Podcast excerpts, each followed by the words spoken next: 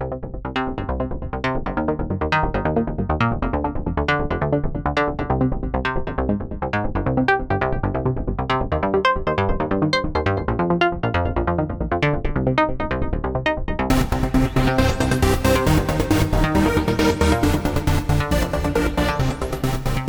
willkommen bei einer neuen Folge bei Bullet und Fist, liebe Leute. Und nicht wundern, wir haben wieder einen wunderbaren Gast. Die Glatze ist zwar schon fast erhalten, aber es schimmern noch ein paar wunderbare Härchen im Sonnenlicht, mein lieber Freund. Denn es ist nicht Markus zu Gast, sondern der liebe Dominik vom Fratzengeballercast. Und es ist mir eine Freude, wir haben noch nie aufgenommen. Ich bin völlig aufgeregt, wie ein Kind unterm Weihnachtsbaum. Man weiß nicht, was ist in diesem Päckchen erhalten, was ist es. Wird es vielleicht nur das langweilige Mathebuch und man ist enttäuscht oder wird es doch die DVD-Collection von Im Land der Raketenwürmer. Man weiß es nicht. Es ist mir auf jeden Fall ein wahres Fest und die Vorfreude ist schon mal da. Lieber Dominik Hook, meine lieben Freunde! Äh, da, da, danke, das ist wohl die geilste Ankündigung, die ich äh, je bekommen habe und je bekommen haben werde, äh, für immer. Danke, ich freue mich sehr, da zu sein bei Podcast-Legende Tom Burgas. Als ich das gelesen habe, dann habe ich gedacht, oh Mann, ey, weiß ich nicht, wenn sowas mal gesagt wird, ey, dann will ich wenigstens, dass, ich, dass mein Palast und meine Untergebenen dazu geliefert werden und irgendeine eine schöne holde Maid, die mir irgendein Palmenblatt zufächert, nicht Hike bekommen. Nur diesen läppischen Satz und die Röte in meinem Gesicht. Aber Mathebuch, also das, das, das versuche ich schwer zu vermeiden. Das sollte nicht sein. Ey, ganz ehrlich, wenn ich heute zurückschaue, ich habe, äh, es gab mal ein Weihnachten, da war ich vielleicht elf oder zwölf. Wie böse können eigentlich Eltern sein und einem da zu Weihnachten ein Mathebuch schenken? Und das ist dir passiert. Das ist mir passiert. Heute würde ich sagen, hätte ich ganz gerne dieses Grundregelwerk der Mathematik ganz gerne in meiner Sammlung. Weil äh, das war kein schlechtes, aber ich weiß, dass ich es innerhalb einer Woche ist es wie durch Zauberei leider auf dem Müllplatz gelandet. Oh nein, das tut mir aber leid. Ja, mir damals auf jeden Fall nicht, aber ich bekam auch einen äh, Basketball von Space Jam, von daher war auch alles wieder so halbwegs im Lot. Abs, das, da, dann ist es wert. Dann ja, ist es gut. Dann ist wert. Äh, probier dich nebenbei bitte noch ein bisschen lauter zu schmieden. Du, du versinkst immer noch ein bisschen in die, in die Leisigkeit. Sag mal, hau mal noch ein, zwei Punkte rauf und dann ist schick.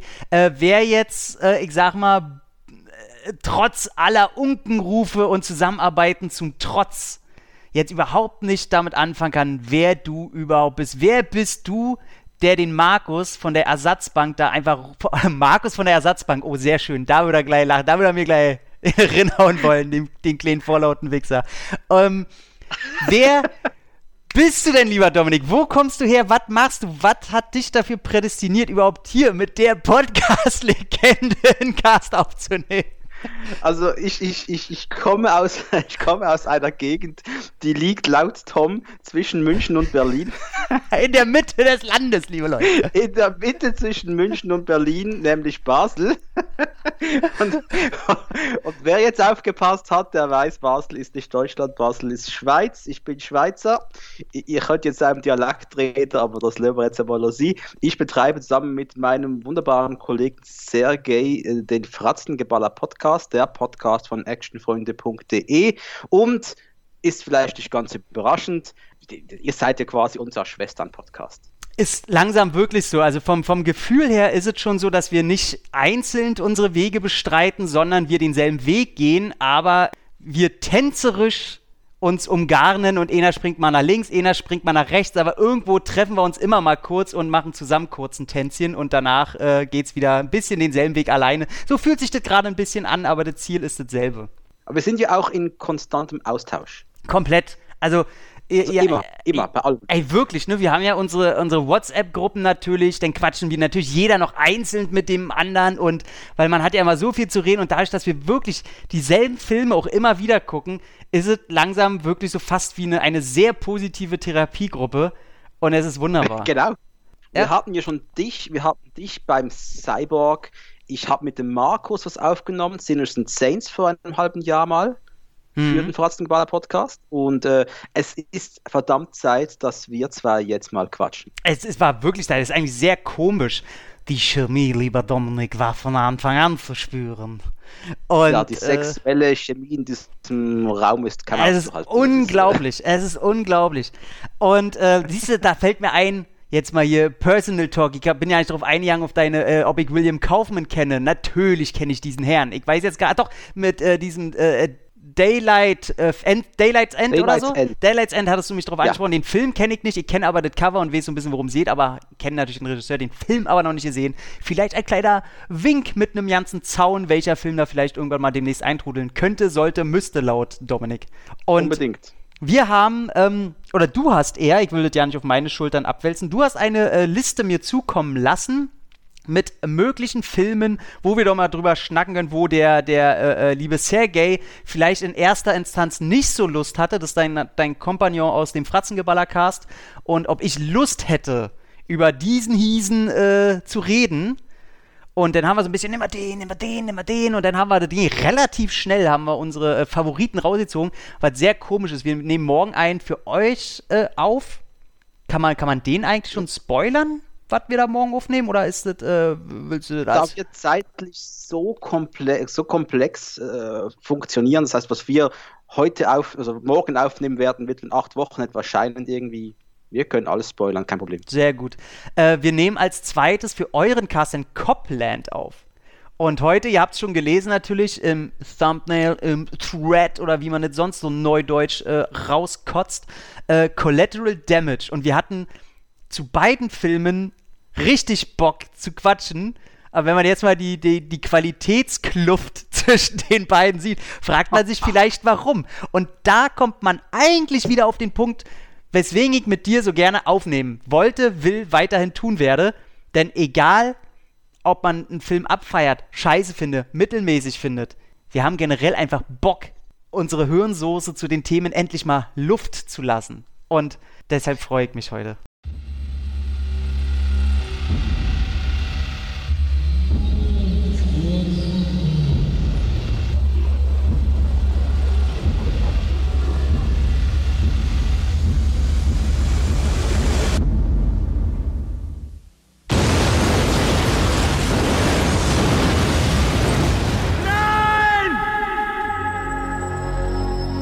Zwei Dutzend Verletzte, neun Tote, darunter eine Krankenschwester und ihr Sohn.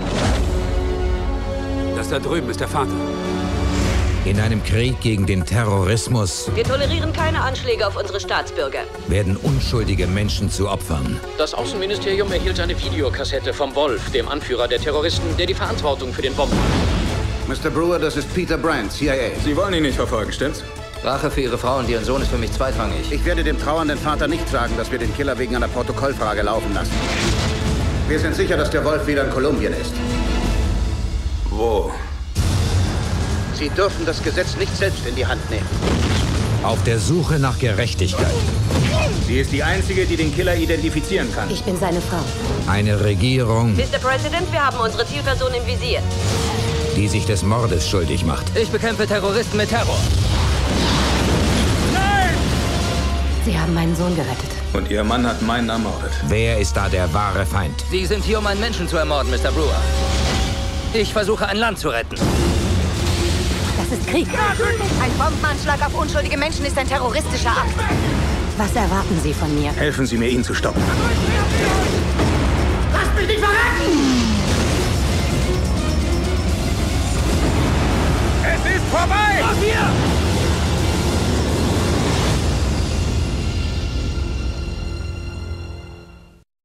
Also wir müssen sagen, ich schreibe seit verdammt vielen Jahren über Filme hm. für das Kult.ch Magazin und ich habe vielleicht sogar Collateral Damage schon mal gesprochen, ich weiß es nicht mehr. Was ich von dem Film noch weiß, ist, dass er sehr kontrovers ist. Mhm dass er in Actionkreisen, nicht mal, nicht mal in der richtigen, realen Filmwelt, war dieser Film nichts wert, ehrlich sein, das wird, da wird sich kein, kein Hund danach umgedreht haben, aber in Actionkreisen kann man sagen, kontroverses Werk aus einer kontroversen Zeit, die vieles verändert hat. Ja, auf jeden Und Fall. Des, allein schon deswegen muss man da mal kurz drüber sprechen. Ja, also ob Und kurz sonst oder, oder kein lang? Schwein tun wird, denn es ist fucking Collateral Damage. Es ist nicht Collateral, es ist Collateral Damage. Das ist der Unterschied. Es war ja für Schwarzenegger auch eine komische Zeit, weil du merktest, die Welt sucht eine andere Art von Action.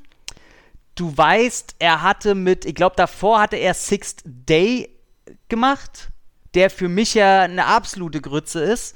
Und auch davor generell schon, ich sag mal so, ich sag mal, spätestens seit seiner Herz-OP, ähm, war ja sein erster Film war ja End of Days danach, deswegen hat er da auch, ist er da ja auch körperlich nicht ganz so präsent äh, wie in den Filmen davor. Man sieht, dass er ein bisschen abgespeckt hat äh, was Muskelmasse und so angeht, völlig verständlich, alles gut. Ähm, End of Days finde ich ja toll, aber äh, ab diesem Moment hatten seine Filme einfach nicht mehr den Reibach gemacht. Also, und er suchte halt nach Projekten und suchte, und du merktest einfach, irgendwie ist das ein absteigender Ast, ein absteigender Ast, und du merktest so langsam auch, ich meine, der ist was viele ja nicht wissen, ist, der ist ja schon seit den 80ern, ist der in der Politik drin. Also das ist jetzt nicht, dass er da.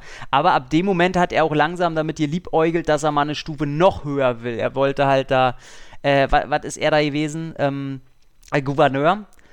Und ja. du hast schon langsam gemerkt, okay, also müssen wir von ihm ja nicht mehr so viel erwarten. Terminator war jetzt noch ein, zwei Jahre, hat neu gedauert aber ähm, du merkst es, da verändert sich was. Er ist nicht mehr der große Hallodri der Action-Unterhaltung. Und dann kam Collateral Damage und hat, glaube ich, also marketingmäßig war das, da war der super GAU. Da konntest du auch nichts mehr machen. Ich habe mich drauf gefreut. Ich habe es damals nicht ganz so mitgekriegt, hab das auch als äh, Jugendlicher, ich bin 86er Baujahr. Was war ich da, 15, 16, als der rauskam? Auch ja nicht so aufgefasst. Internet war damals noch nicht die breite Krake, wie sie heute ist. Man hat noch nicht alles mitbekommen. Und ich habe mir gedacht, ja, was, jetzt nehmen die da schon wieder ein paar Explosionen raus, nur, nur in Anführungszeichen, weil jetzt äh, World Trade Center äh, die Scheiße war und so. Und ich find, fand so eine Entscheidung mal ein bisschen lächerlich. Wenn du heute natürlich weißt, was da noch alle zusammenhingen, dann, dann denkst du schon, ja, zu Teilen haben sie auf jeden Fall recht, das kannst du nicht ganz so bringen. Und ein Land war ja im Schockzustand. Trotzdem hatte ich mich darüber gefreut, hab den nicht im Kino gesehen, das weiß ich noch, und dachte mir dann auch, wahrscheinlich dasselbe, wie du gleich sagen wirst, aber wie ist deine, deine Herangehensweise damals gewesen, dein Eindruck von der Situation, von dem Film? Ich war und ich bin drei Jahre älter als du, ich bin Jahrgang 83, das heißt, ich war, der kam 02 im Kino, oder? 02, ähm, ja? Bei, bei uns, uns glaube ich, 03, 03 glaube ich sogar Anfang, ne? Ich kann mal nachgucken also ich war und äh, schau mal. 19 oder 20 Jahre alt und in der Blüte meiner Spätjugend. Und äh, was haben wir von Schwarzenegger gewusst? Wir haben noch nicht gewusst, in welche Richtung sich das Action-Kino verschieben wird. Wir haben diese Abstufung von vor The Rock und nach The Rock nie gemacht. Naja, ganz ehrlich, ich habe mich nicht wirklich befasst mit Filmen, die direkt, die, die, die direkt auf DVD erscheinen. Das da war ich einfach vielleicht noch zu jung und zu unerfahren und zu wenig Internet, um das richtig zu verstehen. Ich habe einfach gedacht, ja, in den USA kommt alles raus und bei uns halt einfach nicht. Wir bekommen nur die Blüten davon. Und äh, ja, so gingen wir halt mit diesem Collateral Damage, auch im Wissen, dass Schwarzenegger diese Herz-OP mal hatte, 1997, 98 rum irgendwann. Im Wissen, dass End of Day, End of Days für mich ein ziemlich ordentlicher Film war im Wissen, dass The Six Day meiner Erinnerung nach kacke war, aber Collateral Damage hatte ja was, was die anderen Filme nicht hatten, nämlich einen Regisseur namens Andrew Davis. Und Andrew Davis, der ist ja, da war ja der, der Regisseur, der meinen Lieblings-Actionstar ganz, ganz groß gemacht hat, nämlich den Jackie guten Chan. Steven Frederick Seagal. der heißt doch Frederick im zweiten Namen. Der hat mit ihm nämlich äh, Above the Law, Nico, sein Debüt, äh, regisiert, um natürlich später den ganz großen äh, Smash-Hit Alarmstufe Rot. Zudem hat er gemacht äh, Auf der Flucht. Und er hat, was hat er noch gemacht? Ja, diese, die, die kommen mir jetzt gerade in den Sinn. Also das Andrew Davis für mich ein ganz großer Name im Action-Kino damals. Und für mich war ganz klar, ich bekomme jetzt Alarmstufe Rot im Dschungel mit bisschen auf der Flucht und das wird schon richtig geil werden. Also ging nicht mein bester Freund ins Kino damals und ich weiß noch, wir waren im Kino Capitol in Basel, muss es gewesen sein, und wir waren in der zweithintersten Reihe und vor uns waren ein paar ja, Kids, wir waren ja selbst Kids, aber das waren noch jüngere Kids und die so, ja, das wird jetzt sein wie Phantom Commando, das wird genau gleich sein, richtig geiler Scheiß und ja, bababoom. Ja, na, zwei Stunden später haben sie die Fresse gehalten.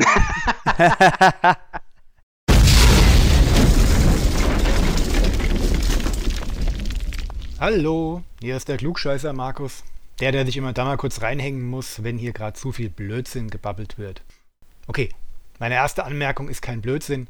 Ihr habt nur schlicht vergessen zu erwähnen, dass es nicht die erste Kollaboration zwischen Andrew Davis und Arnold Schwarzenegger ist. Der ein oder andere weiß es bestimmt. Andrew Davis war mal der Regisseur von Running Man. Allerdings nur eine Woche, bevor er dann wegen der berühmten kreativen Differenzen vom Set gejagt wurde. Naja, man war sich wohl nicht böse, weswegen man dann einen zweiten Film zusammengedreht hat. Oder war Andrew Davis vielleicht doch sauer, weswegen er so einen mittelprächtigen Film vorgelegt hat?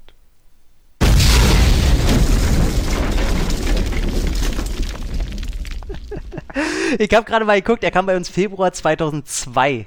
Kam der bei uns äh, zwei Wochen nach äh, Amerika-Start, kam der bei uns. Ah, tatsächlich. Ah, doch. Okay, ja. okay.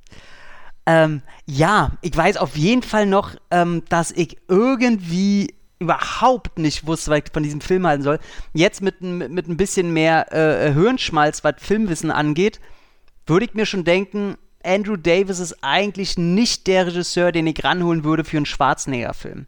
Weil Andrew Davis immer, egal in welchem Film, eine gewisse Bodenständigkeit drin hat, die du einem Schwarzenegger nicht aufdrückst. Ein Schwarzenegger muss groß sein, er muss episch sein, er muss größer als der Film selber sein. Das, das kannst du vor allem nicht in einer Zeit, wo er eh damit hadert, dass er eben diese Epik nicht mehr präsentiert. Da musst du eben zeigen, er ist in die Jahre gekommen, aber er kann es immer noch. Das musst du raushauen und nicht äh, das, was er da abliefert. Was, äh, der Film scheitert nicht an Schwarzenegger, sondern an äh, die Welt, in der sie Schwarzenegger reinschmeißen. Von daher können wir, können wir mal anfangen, was dazu führte, dass wir nach und nach beim Film gucken, ich kangel mich immer ganz gerne chronologisch, was bei dem Film sehr gut äh, funktioniert, weil du von Minute zu Minute entweder immer mehr Ausrufezeichen, Fragezeichen oder Schlafsymbole über dem Kopf hast. Und äh, ich war ja erstmal schockiert. Ich habe anscheinend diesen Film noch nie im Original auf meiner DVD geguckt. Äh, es gibt ihn mittlerweile auf äh, Blu-ray und Mediabook. Diese besitze ich nicht. Werde ich mir aber zulegen und erstmal recherchieren müssen, denn wie ich rausgefunden habe, gibt es äh, wohl öfter mal Probleme, wenn Uni Universum, Universum, Universum ihre Filme rausbringt, dass die gerne mal ihre Tonspuren in der Originaltonspur zu hoch oder zu tief pitchen. Und ich fange diesen, diesen Film an äh, beginnt mit einem äh, Feuerwehreinsatz, ähnlich wie bei äh, Sudden Death mit Van Damme, wo sie natürlich zeigen, dass der Arnold Schwarzenegger er rettet aus jedem brennenden Gebäude noch so jedes Opfer und das krasser und actionheldenhaftiger als seine Kollegen, obwohl die auch zwei Meter groß und breit sind, aber er, er ist Schwarzenegger und er springt über jede Schlucht und hält sich nur noch mit der Axt fest und er ist der fucking Hero, meine lieben Leute. So, und dann findest du raus, dass das nur ein Albtraum war von seiner, ähm, von seiner Frau. Was für mich natürlich impliziert, der Film möchte zeigen, er ist es vielleicht gar nicht in echt, aber seine Frau hält ihn auf jeden Fall für einen mächtig geilen Macker. also, und sie rennt dann natürlich ins Zimmer und da gibt es auch einen Grund, warum er noch mehr der American Hero ist. Denn er rettet im Traum seiner Traumfrau. Ist eine hübsche Blonde, nicht zu überstilisiert, ist, ein, ist eine hübsche Frauchen, alles, alles cool, ist nett, wirkt doch total sympathisch, klischeehaft wie es sein muss. Und natürlich, der Muskelmann, der auch diesmal an dem Tag frei hat, obwohl er Feuerwehrmann ist, kann er sich die Zeit seines Lebens nehmen, um natürlich im coolen Rip-T-Shirt Lego mit seinem Sohn zu spielen. Ganz süß, ganz der amerikanische Held. Booyakasa, meine lieben Leute. Und er fängt aber an zu reden und dann kommt da, oh, look what I have boah, what I've done with our son. It's so nice. Ich denke, Alter, hat der Helium gefressen? Was ist da los mit ihm?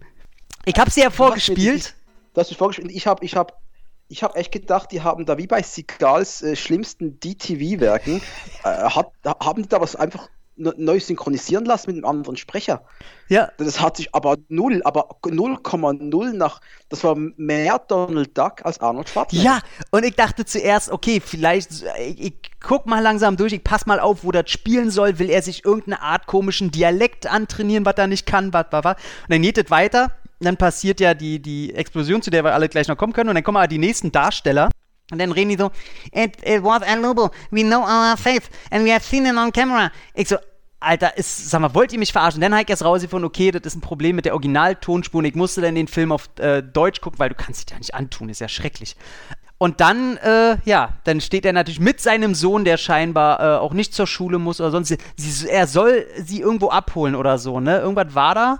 Auf jeden Fall, ähm, ja, da will ich gar nicht zu, zu negativ. Auf jeden Fall hat auch der, der, er hat auch noch Zeit mit dem Sohn zu duschen und schlechte äh, Reime aufzuzählen, was aber okay ist, weil der Sohn ist ein Kleinkind und als er aus der Dusche kommt, weiß das Kind auch nicht ganz, äh, was das machen soll. Äh, habt keine Regieanweisung, deswegen guckt es ganz kurz, ganz dumm in die Kamera und was wollen jetzt machen? Hä? Ja, egal.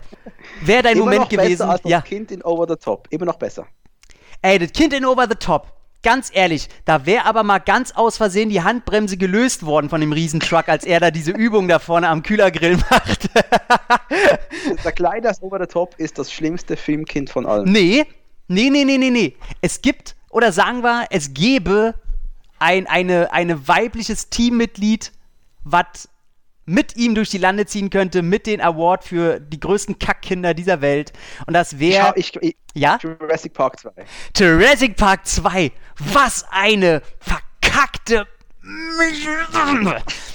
Alter, hasse ich die. Die kannst du ja noch nicht mal beleidigen hier im Podcast, weil heißt wie, weißt du, die ist schwarz, die ist jung, das ist ein Teenie, da, kann, da kannst du nur verlieren. Deswegen lass ich's, stellt euch vor, ihr kennt mich lange genug, was ich sagen würde.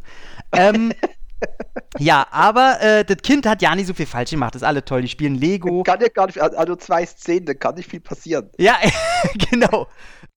Ja, der, der Einstieg für dich mit, äh, äh, mit, mit Feuerwehr und er spielt mit dem Kind.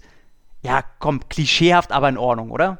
Das ist, das ist, äh, so funktioniert Rachekino. Wir sehen den Held, wie er sein Leben lebt, wie er glücklich ist. Und es ist ganz klar, da muss jetzt was passieren, da müssen alle sterben, damit der Held gebrochen ist, sich aufrafft und alle umbringt. Das ist Ja. Rachekino. Und da fällt mir wieder ein, äh, das muss ja so ein typisch europäisches deutsches Ding sein. Ähm, ich schreibe ja auch an Drehbüchern rum. Bei mir wird es sofort so, er streitet sich am Morgen mit seiner Frau, er brüllt sich mit seinem Kind an und dann sterben die beide und er hat auch neue Wissensbisse, dass er mit den beiden das letzte Mal so gestritten hat und kommt damit nicht klar. Das wird gleich wieder bei mir gewesen. Ein bisschen, ein bisschen, ein bisschen. beim Psychologen auf der Couch. Richtig. Aber weil es Ani ist, du, der rettet einmal im Feuer das nächste Kind und dann kommt da die Seelenreinigung per Poster. Ähm, und dann, genau, dann kommt ja schon die, die Explosion am Anfang. Relativ flott. Er soll die abholen in so einem Café. Und dann sehr billig, wer darauf achtet, selbst auf DVD, die Explosion passiert. Und du siehst die. Es ist eklig, aber wenn du einen Film siehst, wo jemand seine, sein, mit sehr viel Schmerz sein, seine, seine Liebsten verliert, dann will man das auch so eklig sehen wie möglich. Er tut mir leid, dann will ich auch sehen, wie die zerfetzt werden. Aber dann will ich sehen, was er für eine Scheiße sehen muss. Aber du siehst nur, wie eine Feuerwehr kommt, mittelmäßig animiert, und sie schützt ihr Kind und du siehst noch nicht mal, wie die Feuerwand bis zu denen durchdringt. Das heißt, es war nur der, der Druck, nur in Anführungszeichen. äh, Ja, du bekommst die Andeutung, dass die jetzt gerade brutal in die Luft zerfetzt wurden, aber, aber du, du siehst es nicht. Genau. Und da, äh, da ist für mich schon, also da hab ich gedacht, was ist denn das für eine Scheiße? Ähm, die Szene wird allerdings gerettet durch, äh, durch seine Schockreaktion. Er rennt auf die Straße und wird äh, angefahren, überfahren von einem Auto. Das ist äh, schön inszeniert, das ist ein guter Stuntman. Man erkennt nicht, dass es ein Stuntman ist. Das ist sehr schön. Das hat Druck, das denkt, das, das, das, das war schön. Das war ein schöner Abschluss dieser ganzen Szene. Yes. Und da habe ich mir noch aufgeschrieben, da war mein erster, äh, mein erster Stichpunkt von der Explosion. Motorräder werden entzwei gerissen von dem Attentäter. Der Hotdog-Stand, an dem sie vorher waren, wo man natürlich klären muss, dass die Amerikaner nicht nur Scheiße fressen, sondern zu dem Hotdog gibt es noch einen Orangensaft. Man muss ja wenigstens zeigen, dass sie nicht nur Scheiße fressen. Und der, der Hotdog-Stand, der wird auch in die Luft geschleudert, ist nur noch ein dunkler Ekelball. Aber, liebe Leute, das Lego-Spielzeug, was der Sohn in der Hand gehabt hat, das liegt ungebrochen. Es fehlt nicht ein Stein. Liegt neben der Leiche. Das ist Lego-Marketing der besten Sorte, liebe Leute. Ihr könnt machen. Jetzt wissen wir auch, warum das so scheiße wehtut, wenn du mal auf so einen Stein trittst. Die sind unkaputtbar, Alter. da musste ich schon ein bisschen lachen. Ja, hätten die mal das gewusst, äh, um 9-11 rum, dass Lego alles abhält. Das, äh, Ja, ey, nix hier mit Blackbox im Flugzeug. Die baust du aus Lego, ey. Ist auch, ist auch ist einfach leichter auch. Ach du Scheiße, ja. Nee, aber du hast dann den, äh, muss man jetzt auch mal sagen, ich liebe ja den, den, den äh, Darsteller des, ähm, des äh, erstmal, ne, ne, doch, ist, ist der Attentäter, da, da nehmen wir den Spoiler noch Ja, gar ja, nicht ja. mal irgendwie, hier, äh, wie heißt der, kann mir den Namen immer, Cliff Curtis, Cliff Curtis, ohne das werten zu meinen, das ist so eine richtig positive Schauspielschlampe, der in vielen Sachen mitspielt und sich immer Filme und Projekte aussucht, die Rang und Namen hat, man vergisst den nicht. Der hat, und der kann immer gute und böse spielen und ich finde, das ist ein richtig geiler Schauspieler, dieser Typ. Bin ich völlig einig mit dir, aber ich habe ihn jetzt gerade verwechselt mit dem Typen, der in Star Trek von 2009 da mal einen Captain gespielt hat zu Beginn. Das ist gar nicht der gleiche. Oh, da, äh, Star Trek, da bist du auf jeden Fall into. Das ist, er hat nur eine kleine Rolle gehabt, sagt ein ganz. Die sehen sich sehr ähnlich, aber ja, ist er nicht. Ja, ihr müsst nur mal gucken, äh, wo der überall mitgespielt hat. Also ich kann ja mal runterrasseln, ähm, so nur raus. Äh, Sunshine Danny Boyle, danach ver perfekte Verbrechen, stirb langsam 4.0, danach mit Roland Emmerich, dann hat er mit Shia Malan gedreht, dann hat er mit Eddie Murphy gedreht, ähm, dann hat er äh, bei der äh, Fear the Walking Dead, dann war er bei Mac dabei, dann Hobbs and Shaw, dann Dr. Sleeps Erwachen, jetzt ist er bei Avatar 2, 3, 4 und 5 dabei. Also, ähm, das muss ein Schauspieler sein. Ja, Kommen fünf Avatar. Es kommen fünf Avatar-Filme. ja ähm, Braucht die Welt Avatar-Filme? Naja, ich sag mal so, ich brauche immer einen Gegenpol zu einem äußerst glücklichen Tag. Und dann kann ich mir das immer angucken, diese Nachricht. Avatar ist mein absolutes ähm, d- Enttäuschungs-Nummer 1 Film aller Zeiten. Ich finde Avatar, mein Gott, ist der langweilig. Es war die. Avatar ist ja eigentlich die erste Realverfilmung von Disney ohne Disney. Das ist ja Pocahontas. Ja, wobei mich da ja noch nicht mal stört, dass die äh, Geschichte alt bekannt ist. Das hat er auch schon vorher gemacht. Wir wussten schon vorher, wie Aliens irgendwelche Menschen töten, wie Roboter irgendwelche Menschen töten. Äh, True Lies, wir hatten vorher schon Actionkomödien. Aber was er einfach verpasst hat, ist äh, erstmal einen Actionheld sich auszusuchen, der der Zunder geben kann. Dem auch Zunder in die Hand geben, denn ich halte Sam Worthington nicht für die schlechteste Wahl für einen Rambazamba-Movie. Er ist mittelmäßig, weil er aber auch äh, mittelmäßig geschriebene Figuren bekommt und in, die in mittelmäßige Filme gedrückt werden. Ähm, Yes. Wie Jay Courtney, den ich auch mehr anvertrauen Ja. würde, wenn man ihn mal lässt. Das ist für mich auch äh, Brother from Another Mother. Äh, aber was er da verpasst hat, ist einfach, er hat die, den Effekten Vorrang gegeben. Und das hat er vorher noch nie gemacht. Die Effekte waren wichtiger als alles andere. Und da Avatar ist Aber einfach. ja? Aber ich gebe Avatar, das Effekte waren gut. Damals. Effekte waren wirklich damals gut. Ich war im Kino, es war mein erster 3D-Film. Ich war damals wirklich ja, begeistert von den Effekten. Das, Okay. Sonst sind mir Effekte eigentlich scheißegal. Also, Ja, ähm, da ist bei mir das Problem, ich kann ja kein 3D sehen. Also bei mir macht es ja keinen Unterschied, ob ich die Brille aufsetze oder nicht. Deswegen hatte ich dieses Erlebnis nicht, wom- womit man meine, meine Aussage auf jeden Fall immer äh, verbinden muss. Und dann ich habe mir ein 2D angeguckt, habe den auch in dieser Extended-Version hier, in, in diesem 4-Disc-Irgendwas-Book, habe den ganz oft probiert zu gucken, weil ich gedacht habe, Tom, vielleicht gehst du einfach nur falsch ran, du musst auch mal ähm, anders so ran, andere Erwartungen haben, anders den Film sehen. Nein, ich finde ihn jedes Mal scheiße. Der ist, äh, hat keine Wei einzige, was mir, äh, was mir diesen Film hochhält, ist äh, bestimmte Artworks des Militärs und eine wie immer ehrenwerte, fast schon gottgleiche Sigourney Weaver, die sich sagt, ey, mir ist die, mir ist scheißegal, in welche PC-Richtung sich die Filmwelt bewegt, meine Figur raucht. Fertig aus. Und äh, natürlich ein Giovanni Ribisi, der immer, ähm, der immer noch viel zu unterschätzt ist. In Hollywood nicht, weil Ja, er Rollen total. kriegt, aber von äh, Zuschauern nicht anerkannt genug. Da, das gehe ich einig mit dir, völlig einig. Ja. Der hätte. Bisschen wie, Cole, wie, wie Cole Hauser. Ey, Kohlhauser, wenn sie den einen Wichser spielen lassen. Alter Schwede. Also ich sag nur, guckt euch mal äh, Paparazzi an. Ach nee, da spielt er den Guten. Genau, bei, Papa richtig. bei Paparazzi spielt er da den Guten, ne? Er ist doch gut, aber äh, trotzdem, der hat, der hat die Wichser-Tendenz. Er hat die absolute Wichser-Tendenz. Äh, Kohlhauser ist der aus Too Fast and Furious oder äh, aus äh, Pitch Black. Ist der Sohn von Winghauser? Wingshauser. Ja. Und er, also er Wingshauser, ist, er ist noch- erfolgreicher. Wichser. Ja, ja, ist eine richtige Wichserfamilie. Aber das, das, das sind, das sind äh, gute, Sch die, die Hauser sind gute. Ja, ja.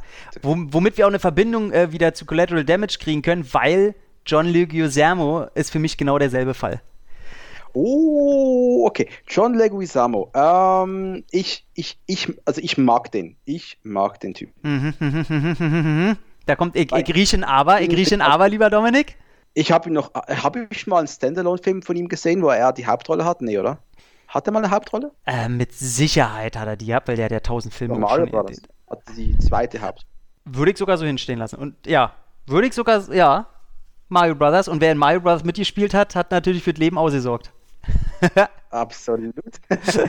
äh, schönen Gruß, schönen Gruß an den Dominik, weil Lance Henriksen-Film muss man erwähnen. Ah, klar. Du bist ja auch so ein Star, Star Trek-Freak, ist ja unser Dominik auch, ja. Der Dominik Stark, oder? Ja, genau. Natürlich, natürlich. Deswegen kommen wir. Nee, komm, ja. Samo, ja. immer noch einer, der, der für mich unterschätzt. Der kann, hat auch eine, der, eine äh, wide range, was er alles Bandbreite. kann. Ja. Eine riesen Bandbreite. Ich, ich, ich mag immer, ich mochte ihn sehr in einsamer Entscheidung. Stimmt, schwer mit. Da war er für, für mich super gut. Mhm. Auch geil, wer egal abgeflucht hat später.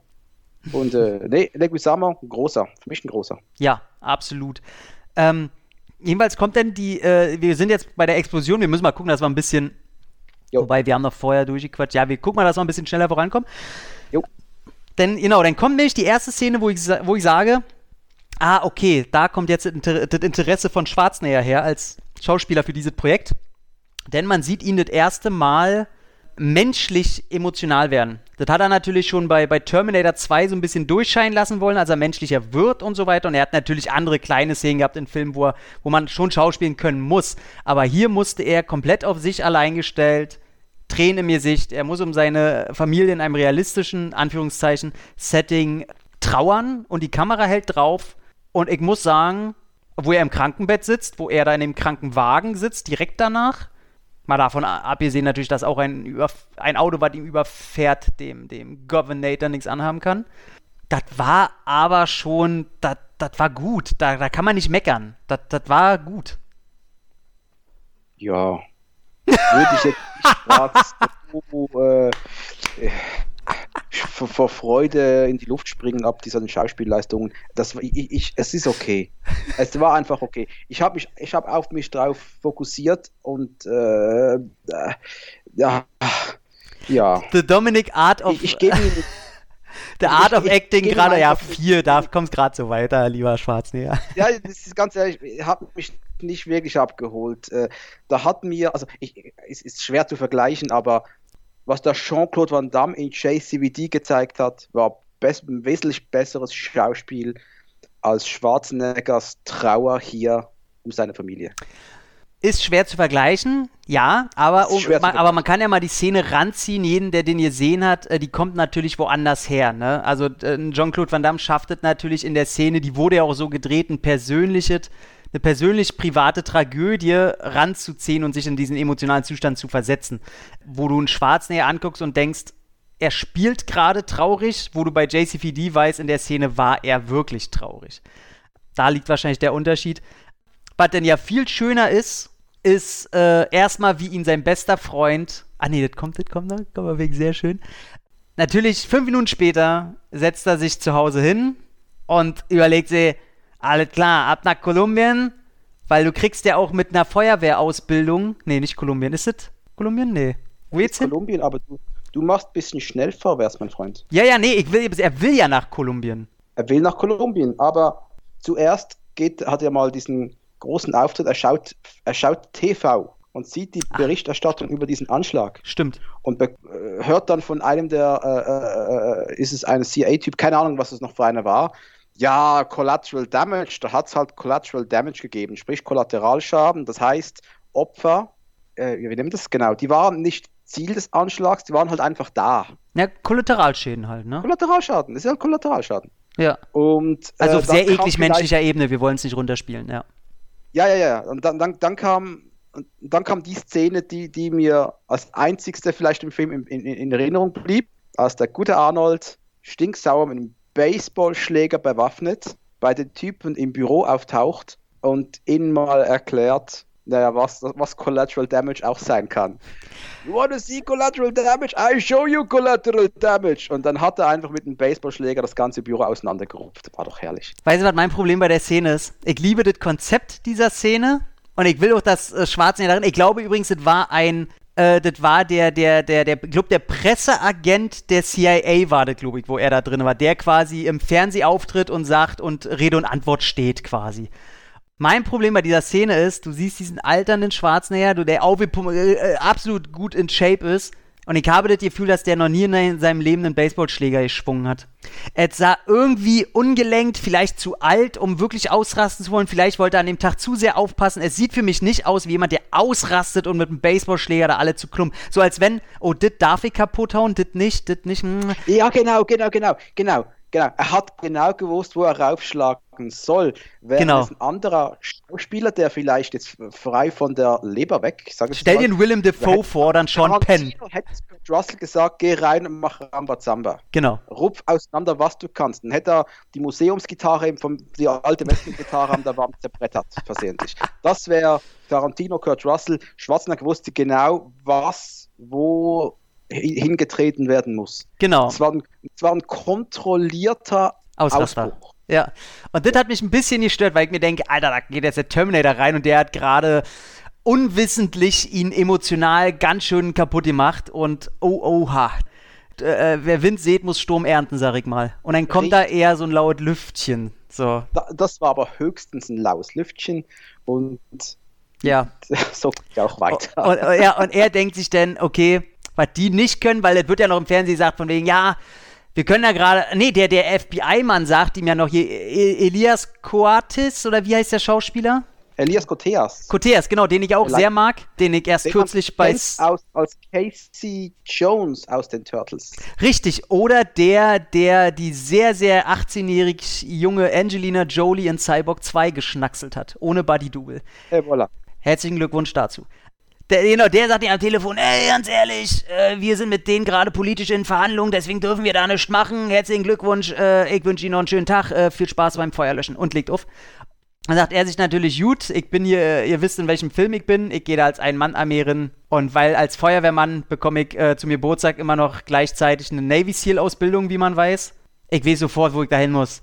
Ich gehe über Panama rein, ich schnapp mir irgendeinen Typen. Ich frage natürlich meinen Feuerwehrkumpel, was er für, für Typen kennt, die sich in Panama auskennen und darin und als Söldner und so. Den hole ich nach Hause. Der sieht aus wie einer, der sich seine Klamotten und seine Kampfweste gerade aus irgendeinem äh, äh, Gunshot gekauft hat. Ganz frische Bügel und alle toll. Und der gibt ihm Tipps, wo du sagst, okay, da gehst du eh mal bei Google ins Internet und die Tipps kann ich mir selber holen. Da brauche ich dich nicht zu Hause hier, der meine Ruhe stört. Und dann geht das schon los. Dann ist der schnurstracks, ist der in Panama. Eigentlich war soweit alles gut. Bis also, dahin, man ja. Hätte sagen können, ja. Kann, ist, kann das werden. Man, ich akzeptiere es. Ja. Ich finde noch schön, guck dir mal noch mal den letzten Shot an, als der Typ ihm sagt, ja, dann kannst du nur noch von Glück reden, wenn du Pech hast, du quatsch den Falschen an, dann ziehen die dir deine, ja. deine Augenlider über den Kopf und äh, stecken dir in, in, den Arsch und dann mehr kann ich ihnen ja als Tipps und nicht weitergeben. Und dann kommt ein Shot auf äh, Schwarzenegger und dann guckt ihn sein bester Freund, die, der Shot geht dann irgendwie so drei Sekunden, und sein bester Freund, ohne dass er was sagt, guckt ihn einfach so verliebt an, wo ich mir denke, ey, das muss gerade eine Verarscher-Szene gewesen sein und die haben es einfach nicht rausgenommen. Ey, das ist so, hm. ich denke, what the fuck? Ich mir die Szene echt noch was anschauen. Ey, es ist so geil. Ich wollte das schon als, als äh, Screenshot schicken. Es ist äh, wunderbar. Ja, und dann jetzt äh, innerhalb von zehn Minuten und das, finde ich, ist das Problem des Films, das Hauptproblem des Films, dass der Film es nicht schafft. Der zeigt ganz oft Stationen, wo er gerade ist, wo er hin will. Ja. Das geht wieder. Zuerst ist er in LA, dann ist er in Panama, dann ist er in äh, äh, Kolumbien, dann jetzt äh, auf, äh, in so ein Dorf da irgendwie nochmal extern, äh, in so, so, so, so ein normales äh, Fischerdorf oder was das ist.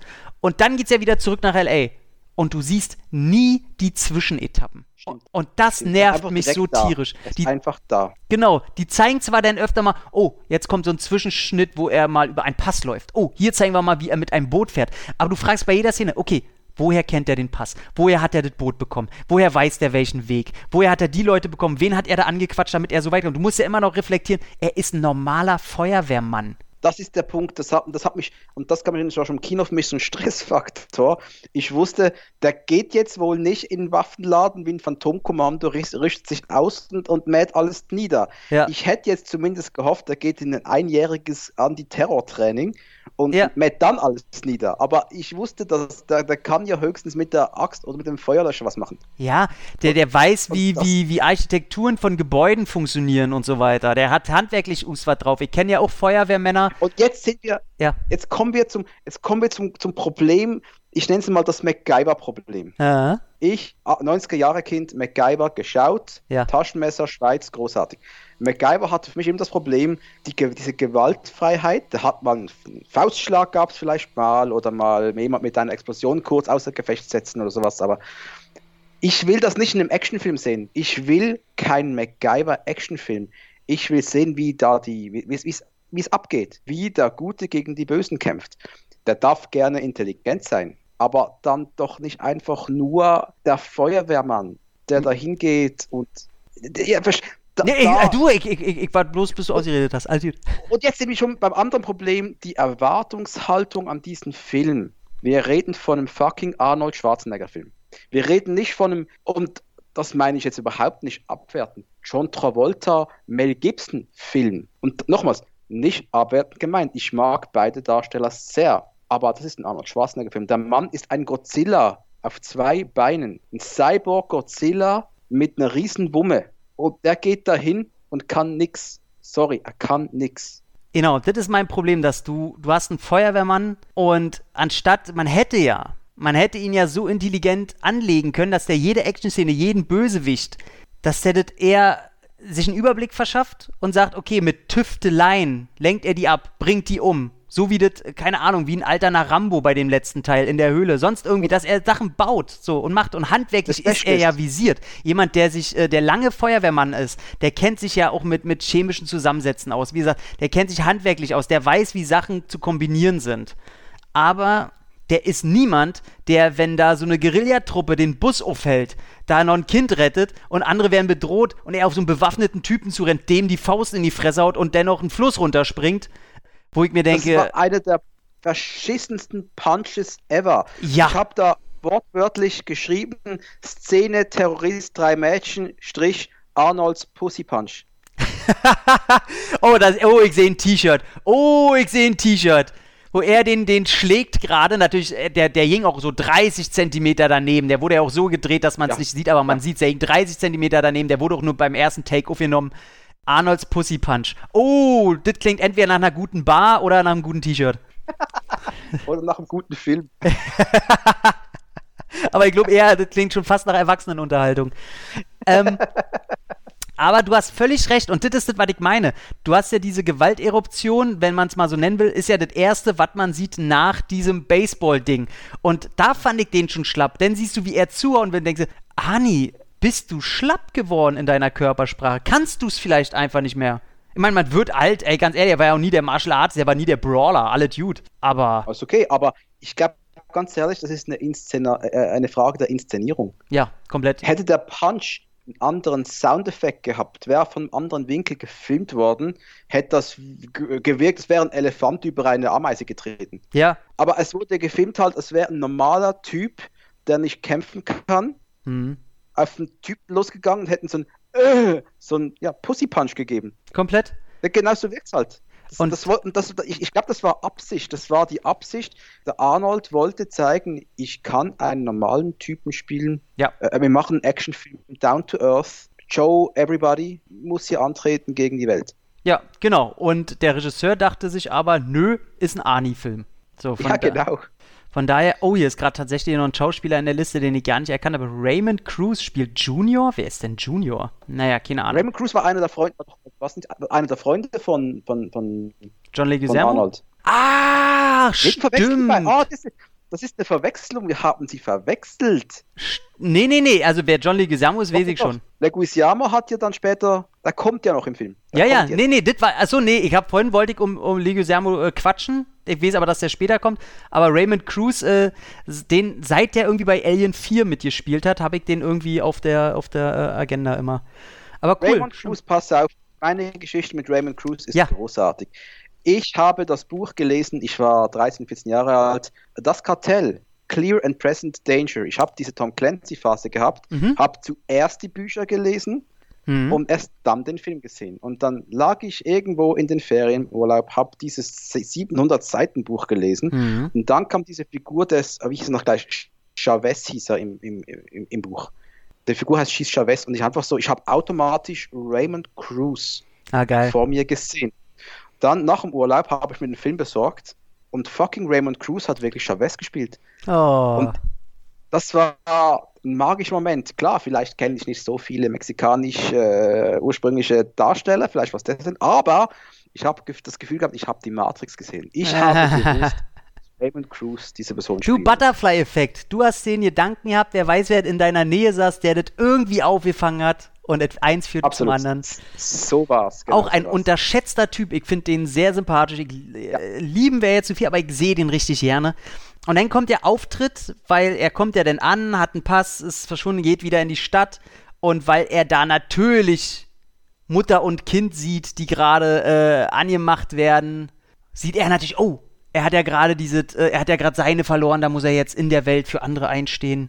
Und er geht hin und sagt, ey, was, was ist hier los? Und äh, gut, mit dem Ani legst du dich nicht an, selbst wenn er noch 80 ist. Aber hätten die gewusst, was er für einen Pussy-Punch drauf hat, dann hätte ich ihm wahrscheinlich schon Ja. eine verpasst. äh, und dann kommt ja schon die Szene, er äh, mischt sich dann Polizei ein, weil dann auch die, die äh, Dings da sind, hier die Freiheitskämpfer und so weiter. Und er kommt in den Knast und trifft dort auf den wunderbaren, wunderbaren John Tutoro, der einfach jeden Film veredelt. Ich Ja. liebe John Turturro. Ja, veredelt er auch diesen Film? Fragezeichen. Ich sag mal so, das ist einer das meine meiner. ich das, das ist nicht wegen ihm. Ich meine das gar nicht wegen ihm. ich, ist einer der nächsten äh, äh, Hints, die ich mir aufgeschrieben habe. Bist du ein berühmter Name oder einer, den man ein wenig kennt? In diesem Film wirst du nach zwei Minuten entweder erschossen oder in den Hintergrund gedrängt, es sei denn, du bist ein perverses Schwein. Dann darfst du überleben und aus dem Gefängnis fliehen. Find ich gut. Das war so mein Problem mit dem Film. Wir haben jetzt diesen Arnold, Hm. der sitzt jetzt mal im Knast. Hm. Und das sitzt einfach da rum. Ganz ehrlich, er, er hat einfach nur Glück. Ja, ja, alles fliegt ihm sein. zu, alles fliegt ihm zu, ne? Und mein Problem mit Filmen, bei denen die Hauptfigur einfach immer nur Glück hat, es interessiert mich nicht. Ich habe erst gerade Steven Seagals Exit Wounds gesehen. Hm, kann man mittlerweile auch, äh, muss man als Comic sehen, anders klappt's nicht mehr. Damals im Kino, geiler Scheiß. Ich mag den Film ja immer noch. Mögen ja, Aber- darum dreht sich das ja nicht, klar. Aber auch da hat die, die Seagals-Figur permanent nur Ja. Glück. Und dann bist du für mich nicht der Held, den ich sehen will, wenn Hm. du einfach nur Glück hast. Ja, klar. Und hier genau das gleiche. Schwarzenegger müsste hier sterben im Knast. Ja, ne, es ist auch immer diese, ähm, das ist so ganz, ganz, ganz lazy äh, Writing. Er kommt halt in den Knast, ne? Also die Situation, warum er in den Knast kommt, äh, wird gar nicht so doof hergeleitet. Er wäre in den Knast gekommen. So. Er hat sich, äh, er, er hat sich selber so ein bisschen laut gemacht als Figur. Die Leute werden auf ihn aufmerksam. Man weiß durch ihn schnell, wer er ist. Die Leute sind ihn ja auch auf dem Fersen. Ist okay, er kommt schnell in den Knast. So, und dann kommt genau die erste, er sitzt da gerade mal seit gefühlt einer halben Sekunde und es kommt genau die Person danach rein, die er braucht, um da flüchten zu können. Wo ich dann sage, lasst ihn doch da sitzen, bis er einen Bart hat, bis er sich die ganze Situation, er wird fertig gemacht, macht da so ein bisschen in hell draus, da könnt ihr ganz viel andere Scheiße, die im Film vorkommt, hättet ihr rausschmeißen können. Macht was mit den Einzelszenen, aber er ist halt überall immer nur ein paar Minuten und dann geht's weiter. Und John Turturro, dem ist ja sowieso immer, glaube ich, alles egal. Der macht ja immer seine eigene Show und das macht er auch gut. Und er sagt sich, ja, ich lasse jetzt hier ein bisschen den Comic-Relief raushängen, dann ist gut. Du merkst auch schauspielerisch, glaube ich, nicht, dass die sich nicht verstanden haben, aber ich, ich- so ein Tutoro, der hätte sich völlig zurechtdenken können, ja, ich bin jetzt gerade mal vor einer halben Stunde aufgestanden und habe das Drehbuch vor zwei Sekunden gelesen, aber den Schwarzen, ja, der sich darauf gerade zwei Monate vorbereitet, ja, den spiele ich mal kurz mit Leichtigkeit an die Wand, war So ungefähr. Es sind Vergleiche, die schwer zu ziehen sind. Das Ja. würde ich Eishockey-Spieler und Badminton-Spieler gegeneinander antreten lassen. Ja, komplett. Also, beide sind gut in ihrem jeweiligen Fach, aber wenn es dann um Rugby geht, sind beide ein bisschen scheiße, aber kann, einer kann es noch besser. ja, Also, sind auch? Nebenrollen sind auch immer sehr dankbar, ne? Weil du denen keine Ja. Tiefe geben musst. Ja, ja, ja, ja. ja. So, von daher, ich will auch gar nicht auf, auf Ani rumhacken, darum ging es gar nicht. Aber ja, dann geht es ja im Grunde schon weiter. Er, er schafft es dann raus, weil er da, das Ding wird angegriffen von, von El Lobo. Einen langweiligeren Bösewichtsnamen gibt es auch überhaupt nicht. Also, da kannst du dir auch, das ist hier, wie heißt er bei, bei äh, Steven Seagal im Knast? El Fuego, das Fuego. Feuer. Feuer. Was ist? Wird trotzdem erschossen. Hat eine Strophe. Da kann er sich El, El, El Ficker nennen, wie er will. Kriegt aufs Maul. Mein Gott, regt mir sowas auf. Hauptsache mal einen krassen Namen geben, weil sie sind wie die Spastis im Netz, ey, den, wenn du in echt begegnest. Naja, egal. Regt mich schwer auf so, so, so. Gib einen Bösewicht, braucht einen coolen Namen. Und wenn du keinen findest, gib ihm einen völlig normalen Namen, was dadurch einfach noch viel äh, äh, schlimmer ist. Nenn ihn Hans Schmidt. Markus. Nenn ihn Ma Markus. Nenn ihn Markus. Perfekter Bösewichtname, ey. Oh, da kommt, da kommt Markus mit seinen Gieros. Liebe Grüße, Markus. Liebe Grüße. Er muss auch ein bisschen was zu lachen haben hier, wenn er schneidet. Naja, der Gute. Ich Und- hatte nämlich nicht so viel zu lachen während des Films, denn ich habe irgendwann mal geschrieben, also der Mittelteil ist hart zu überstehen. Ich, hab Wirklich. ich, hab, ich war wirklich da am Wegdriften. Ich musste mich so am Riemen reißen, dass ich, und ich habe dann die Tendenz wirklich, ach Gott, wie bei Police Story, ich, ich, ich will einfach nur sterben. Ey, ich möchte auch einfach nur, bei mir ist es so, ich darf jetzt auch nichts essen, weil dann bin ich zu müde und schlaf ein. So. Ich, bei mir ist das Problem, ich finde nicht nur der Mittelteil, ich finde einfach, dass der Film, während er am Anfang noch so ein gut gutierbares Mittelmaß einem darbietet, weil die Ausgangssituation und du denkst, ach, so ein Film wird das echt okay ist. Und dann wird er immer schlimmer, immer schlimmer, immer schlimmer. Dann habe ich mich erstmal gefreut, weil mit diesem Pass, den er ja dann vom äh, perversen Tutorial bekommt, kann er über den Fluss und dann äh, werden die angehalten und er sagt hier, er will zu dem und dem, weil er der ist äh, er- der Auswechselspieler quasi für Tutorials Figur. Er will was reparieren, dann kommt John, John Auftritt John Leguizamo. Und ich freue mich immer, wenn ich den sehe. Er spielt immer ein bisschen sich selber, immer diesen äh, leicht von sich zu sehr überzeugten oder er spielt wie in John Wick, äh, er ist eigentlich so klein und relativ schmächtig, aber keiner legt sich mit ihm an, Typ. Da ist er wieder der Überhebliche, der eine Hip-Hop-Karriere anstrebt. Okay, die Szene ist immerhin gut. Ey, die ist die Szene ist wunderbar. unvergesslich. Weil, und das unterstelle ich Leguizamo, der weiß eigentlich, wie es besser geht. Und er verarscht diese Szene halt selbst. Er weiß bestimmt, wie man Hip-Hop und rappt und so. Er hat ja öfter in solcher Art Film mitgespielt. Er glaubt, er ist da recht konform in dieser ganzen Geschichte. Und er, ja, ich möchte ein Album aufnehmen und so. Und äh, darf ich ihm was vorspielen? Und Schwarzenegger dann schon, ja, wenn es nicht anders geht, na, sie, die brennen ja vor Vorfreude. Und dann macht er, na, ich spiele es trotzdem vor. Und dann, Das das hätte. So richtig, also so schlechter geht's halt nicht. so, und dann, ey, und dann Schwarz, der, ja, sie sind in der falschen Branche unterwegs. Ehrlich? Ich sag doch, das, das sag ich ja die ganze Zeit. I Oh. really like it. ja, ey, ist, och, ist das schön, ey. Und da hab ich mir gedacht, ey, Leguizamo bringt in dem Moment das drin, was ich gebraucht habe, Unterhaltung. Und dennoch der Typ, er Ja, aber arbeitet lang da. ist er nicht dabei. Bitte? Lang ist er nicht mit dabei. Nee, da sind wir ja dann schon fast äh, am Ende vom, von der Mitte, ne? Weil er hat da seine Koksfabrik. Die Bösen finden raus, dass äh, er Heinrich Backmann, der ist Heinrich Backmann, gar nicht Heinrich Backmann ist. Er ist nämlich, äh, äh, er ist hier, äh, wie, er ist hier, äh, wie heißt er? Wie heißt er? Rudy? Brewer. Grudy? Nee, wie heißt er denn? Ganz komisch. Gordy Jo- Brewer. Brewer. Gordon Brewer. Äh, Gordy Brewer. Gordy, genau, jeder, Gordy. alle nennen ihn Gordy. Gordy. Ja, Arnold, der große, Gott. breite Arnold Schwarzenegger sieht auch aus wie ein Gordy, ey. Naja, Natürlich, der Gordy. der, da ist so, so, Heinrich Backmann ist so, so der Bruder von Gibson Rickenbacker, ne? Meine Fresse, ey, das sind Namen, Namen, die die Welt braucht, ey. Da bleibe ich noch beim guten alten Hans Gruber. Hans Gruber, Gibson Rickenbacker und Heinz Backmann, Alter. Wir sind die Germans. oh, das ist wunderbar. Ist auch, wenn Amerikaner sich deutsche Namen ausdenken, muah, Gold wert, ey. I love, I love Können it. sie es nicht besser? Egal, egal. Ist Nein, das ist einfach wunderschön.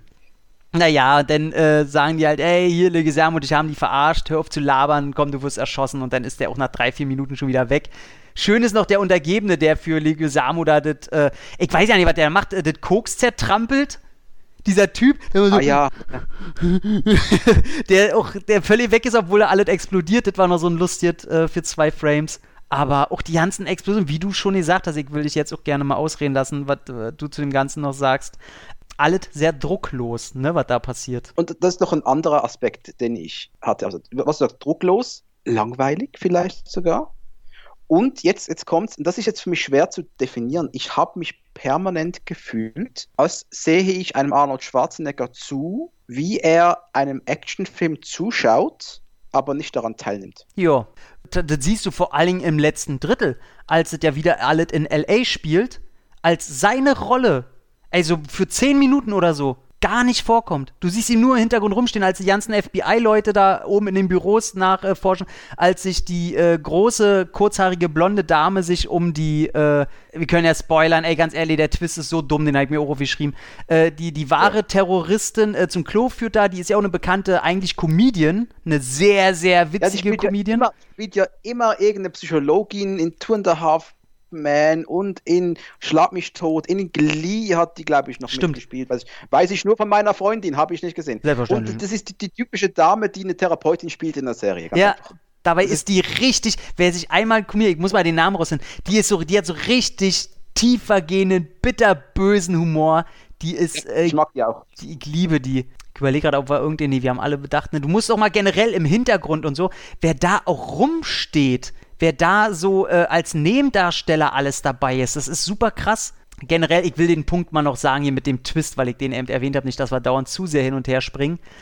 Der erste Spruch am Anfang nach diesem Attentat ist, ja, wir wissen, wer er ist, wir wissen alle, wie er aussieht, wir haben ihn auf Kamera und so bla bla. Das weiß dieser Attentäter auch. Und ab Minute 1 sieht man ja die Videos, die er mal rumschickt, und ja, da hat er aber eine Maske auf. Und die Haare anders passiert. Nee, er hat ja eine, eine Komplettmaske auf, ne? Ach, stimmt, stimmt, ja, stimmt. Und stimmt. ey, ab, stimmt. ab Sekunde, schon damals habe ich mir gedacht, ja, okay, kommt ein Twist, das ist ein anderer. Okay. Und auch dieses mit, mit dieser Hand, mit dieser Sanidad. Das, das war die absolute dümmste ja. Scheiße ever. Komplett, weil du dich am Anfang, okay, erstmal ist irgendein anderer. Wer ist die einzige Person, die ein bisschen mehr heraussticht Genau. die bei der Hälfte des Films noch nicht tot ist. Da ich mir okay, es kann nur der FBI-Mann sein. Nee, der wird so schon als Arschloch dargestellt, dann ist er also nicht der Terrorist. Das Einzige, was bleibt, ist die Frau. Ja, Überraschung. Und wer ist es am Ende? Also, das Kind. Den haben sie hingesetzt und haben aus Pappmaché haben sie in so einen größeren Kopf gesetzt. das wäre das das wäre ja mal Oh, das wäre das wär groß gewesen. Der ist schlimmer als Anakin, ey. Och, herrlich. Kleiner Satansbrand. Der kleine Satansbrand, Teil 3, Collateral Damage. Oh, schön. sehr schön. Wäre viel zu haben gewesen. Äh, auch ein Ding, was ich mir aufgeschrieben habe, äh, ins FBI-Hauptquartier eine Bombe einschmuggeln, kein Problem. Also, ja. machst du einfach in so, in so, in so den Dinosaurier mit den rot leuchtenden Äuglein. Oh, ja, ja, ja, ja. Ich genau weiß, die Bombe ist scharf, die Augen des Dinos leuchten rot. Ja, ja, ja. Ob 8. Der, die, ja. die Dino-Augen leuchten. Alter Schwede. Ja. Ey, da, da krieg rote Kopf, sag ich dir. Da krieg richtig eine Krawatte bei dem Scheiß. Und dann heißt es ja, ja, die ist ja am Ende mit ihrem Sohn darf die nur in diesem Hauptquartier sein, weil sie so getan hat, als wüsste sie, dass ihr Mann ein Attentat jetzt plant und nur sie weiß, wo das stattfindet. Und mit diesem Trick der Harry Potter gleich ist, schafft sie das natürlich als, als Zeugin in dieses Hauptquartier zu kommen, nimmt noch kleine Bombe im Paket mit. Warum eigentlich ein Dino? Ich hätte ganz einen Rucksack voll Dinos mitgebracht, wenn das schon so einfach ist. Weißt du, drei, vier Koffer mitgebracht, scheint ja ganz einfach zu sein. Und dann wird er als Ablenkung, ist ja dieser, dieser, ihr, ihr Mann, den man ja als El Lobo kennt, äh, auch an diesem Ort, was sie halt wirklich sagt. Sie sagt halt, ja, da und da, er, geht er ja wirklich hin stellt da einen Koffer hin, damit es so aussieht, ah, da findet dieses Attentat statt, zeigt auch seine Fresse wieder in der Kamera, wo ich übrigens sagen muss, bei diesen Kameraaufnahmen, wo sie ihn erkennen, dass er wirklich gerade da ist, den Koffer da hingestellt hat, das sieht nach so einer Umrandung aus, als wäre das in der Postproduktion er reingefügt worden in dieses Video. Sieht ganz komisch ja, aus, als, als, wenn er da nicht steht. Ganz komisch. Ja. Und ein Obdachloser nimmt ja diesen Koffer, geht damit auf Klo und du denkst dir, als, als, äh, ich sag mal jetzt als Zuschauer, der sich um Twist nicht kümmert oder so auf einem Auge blind ist, irgendwie die Sabber aus dem Mund, denkst du nur, da könnte eine Bombe drin sein. Also wenn du bei dem Film nicht aufgepasst hast, wird die Spannung ganz hochgezogen. Er sitzt auf Klo, dieser Obdachlose, der natürlich auch jeder Obdachlose in Amerika muss übrigens äh, völlig verdreckt mit zauseligem Bart und alles aussehen. Ja, ist, in, ist in Berlin manchmal oder meistens oder oft ein bisschen anders. Ich finde es immer ein bisschen respektlos. Äh, ihr kennt mich, ich bin völlig political correctness immer. Da will ich, dass die Penner ordentlich aussehen. Penner übrigens auch ein schönes Wort nebenbei. Jeder einfach schön von der Zunge sagt. Viel lieber als Obdachlose. So. Und er ist auf diesem Klo Übrigens, äh, bei uns würde kein Obdachloser auf ein öffentliches Klo kommen. Aber äh, er schüttelt diese, diesen Koffer und du hörst Gegenstände, dass da was drin sein muss. Und er, Yep. er macht das mit dem Messer auf und in dem Moment kommt natürlich das SWAT-Team rein und er erschreckt sich, der Koffer fliegt rum und du denkst, ach du Scheiße, äh, bist natürlich voller Spannung, weil da muss ja die Bombe drin sein. Und der Koffer geht auf und es ist nichts drin. Nichts. Es ist einfach nichts. Ein, ein, ein großes Leer. Nichts. Die Kamera hält komplett. Und er fragt mich, okay, was hat denn da jetzt fünf Sekunden vorher, was hat denn da gewackelt drin? Wäre es geil gewesen, wäre es der gleiche Koffer wie in Falling Down gewesen. Ey! Der Oh, gleiche Inhalt war Papier, Apfel. ey, oh, ey. Das wäre, oh, ein guter Running Gag. Ein guter Running Gag. Bring in deine Filme immer den Koffer von Falling Down unter. Oh, Falling Down, ey, der muss, auch, der muss auch mal wieder her, ey. Das ist Oh ja. mein Recht als Konsument. genau, richtig. Ich Ach. verstehe ihn so gut. Ich verstehe ihn Ey, so gut. oh, absolut. Ähm, wir kommen dann mal auf das Ende Ja, hin. Das genau. heißt, wir haben, äh, eine, wir haben eine erschossene Psychologin, FBI-Agentin. Gen Genickbruch, die Wir kriegt einen Genickbruch. Und einen schönen Genickbruch. Ohne, ohne Soundeffekt, glaube ich. Ich glaube, ohne Soundeffekt. Ah. Er haut sie haut ihr ganz schön eine in die Fresse. Das war ein guter Schlag. Also sie hat auf jeden Fall einen härteren Schlag als äh, Pussy Ani im Dschungel. Ja. Der Pussy Puncher. Der Pussy Puncher. oh, klingt wie ein Pornoslasher. Liebig. Ganz große Liebe, ey. Und äh, dann, dann verzieht sie sich in die. In, sie geht mit, mit dem Fahrstuhl runter. Fahrstuhl? Ja, ja, ja. Und der ja. Arnold klettert mal hinterher, wie man es halt so stirbt Als, als, als. Feuerwehrmann so macht, ja. Der Elias äh, Cortias wird, äh, kriegt einen Kopfschuss. Da, oh ja, genau. Da, ich habe noch aufgeschrieben, Elias Koteas Ende. Und ich so, wa- was war das für ein Ende? Ich habe schon vergessen. Also, das war ja voll kacke, oder? Also die, die, die Tür des Fahrstuhls geht auf und er läuft so einen Halbkreis, schießt mit dem Teil mit der Waffe rein und da kommt sie um die, E- ums Eck und macht Bumm und fertig. Völlig, völliger Fehler, weil er wird den ganzen Film so als Arschloch hingestellt. Er meint ja, noch zu ihm so, ach hier, äh, äh, Frau vom Terroristen und Feuerwehrmann, klingt ja wie eine Soap. Und Ani reagiert ja ziemlich cool, ja, und sie könnten das Arschloch darin spielen. Und da muss er drüber lachen und da fand ich cool. Und die hätten ihm bei dieser Szene, hätten sie ihm so einen geilen Abgang als Action, dass er doch noch ein bisschen cool ist, geben können. Und ihm erstmal uns auch als Zuschauer zeigen, woher weiß er eigentlich, dass sie gerade wirklich in diesem Fahrstuhl ist und auf ihn schießen wird. Also es war nicht, also warum die Türen gehen auf und er ballert sofort los und du denkst dir so, war ihm wirklich gerade klar, dass sie die Terroristin ist, die mit Kind gerade auf ihn oder ballern würde? Du hast überhaupt, du konntest gar nicht in seiner Rolle gar nicht reflektieren, wie gerade die Situation ist. Aber Hauptsache erstmal die Waffe ja. ziehen und rumballern. Da hab ich gedacht, äh, woher weiß sie, dass die Türen aufgeht und noch sofort auf sie Actionanteil im Film. Wir brauchen noch Waffengewalt. Richtig, richtig. Und die darf nicht von Arnie aussehen, weil er zieht nicht eine Waffe in dem Film. Denn der Arnie MacGyver, der, der macht das nicht. Nein, der haut, der macht nur den Pussy Puncher. Der macht einen Pussy Puncher. Ja, fand ich eine sehr doofe Szene, da hast du komplett recht. Ähm, die war, das hätte eine gute Szene werden können, was es umso trauriger macht. Dann, dann, dann äh, wo, wo, wo klettern die jetzt noch gleich schon wieder hin? Die Er, klettern er, er klettert erstmal über dem Fahrstuhl von oben auf den Fahrstuhl rauf, Ja. wo sie gerade drin ist und Elias Cortiers äh, erschossen hat, den, den FBI-Mann. Und sie, während er noch oben ist und reinkommen will, geht sie in den Boden vom äh, äh, Fahrstuhl und schießt da die Klappe auf, damit sie nach Jans unten kommt, weil da schon ihr Mann wartet, der da nämlich eine Bombe gelegt hat mit dem Transport. Weil ihre Bombe ist ja, Ah, bei, ja. bei ihrem Sohn Ja. im, im Dinosaurier drin. Deswegen ja der Blick, sie opfert ja im Grunde ihren Sohn. Und äh, er hat unten so einen Transporter, damit die quasi mit zwei Quellenexplosionen den ganzen äh, FBI-Tower da zu Fall bringen könnten. Genau. Ja, so war es, genau. Und dann kam der Showdown. Wo ein ich- ich richtig guter Stunt, äh, guter Stuntarbeit, gute Maskeneffekte drin ist, lädt allerdings nur drei Sekunden. Wo Cliff Du meinst Curtis. die Explosion, Schwarzenegger wegspringen? oh, oh, oh Gott, die war schlimm. Ich, Wo- ich wollte gerade sagen, denn ich wo Cliff Curtis aus dem äh, Transporter mit dem, war natürlich nicht er, aber jemand, der ihm krass ähnlich sieht, oder er war wirklich, und er hat Motorradskills, die ich nicht kenne. Er springt aus dem Transporter mit dem Motorrad raus, mit dem Sportmotorrad, macht einen 90 Grad U-Turn und fährt in die Parkgarage rein. Ohne Schnitt, ohne alles. Richtig geil. Das sah richtig aus, wo ich gedacht habe, boah, das war ein richtig guter Stunt, der erstmal ja nicht so fällt, aber der ist mit dem Sportmotorrad da diesen halben Meter runtergesprungen, dreht und fährt rein. Und nah an der Kamera, und das ist das die Sicht von Clive Curtis. Entweder geile Maske, geiles äh, äh, Post-CGI Oder er war wirklich. Ich weiß es nicht, konnte ich nicht rausfinden, aber das, das war einfach ein cooler Moment, diese drei Sekunden, fand ich. Haben einen coolen Moment gefunden, sehr schön. Nicht schlecht, nicht schlecht. Sind ja nicht so viele. Äh, Nee, sind überhaupt nicht so viele, denn dann kommt nämlich das Ende, was ich dir sehr gerne auch überlassen kann. Ich schlag noch mal eine Brücke zu einem anderen Film. Mhm. Zum Steven Seagals Patrioten. Hm. Okay, jetzt pass auf. Da stapelt's aber ganz schön was, tief. Was, was will der Dominik jetzt? Da ist er Mhm. noch gestört, dass der Markus mit seinen komischen Brücken, die er schon schlägt. Ganz einfach, als der, als der Patriot rauskam, und ich den zum ersten Mal mit meinem besten Freund, der gleiche Freund, Mhm. mit dem ich den gesehen habe, den gesehen habe, haben gedacht, okay, passiert jetzt nicht so viel. Aber da kommt noch ein Ende, das wir jetzt in sich haben. Das wird alles rausreißen wir sagen, das war ein richtig guter Film. Mhm. Nein, es ist nicht passiert, denn wir haben Arnold Schwarzenegger, der seine Feuerwehrausbildung äh, einzusetzen weiß, indem er zuerst mal erschließt die Gitter. Er kann dieses, dies, er kann da alles bedienen irgendwie, diese Äh, Konsolen, das äh, versteht er irgendwie. Ich überhaupt nicht verstanden. Das finde ich auch immer geil bei Star Trek Folgen, die kommen fremdes Raumschiff und die wissen gleich, ah, dieser Knopf, das funktioniert, das ist super.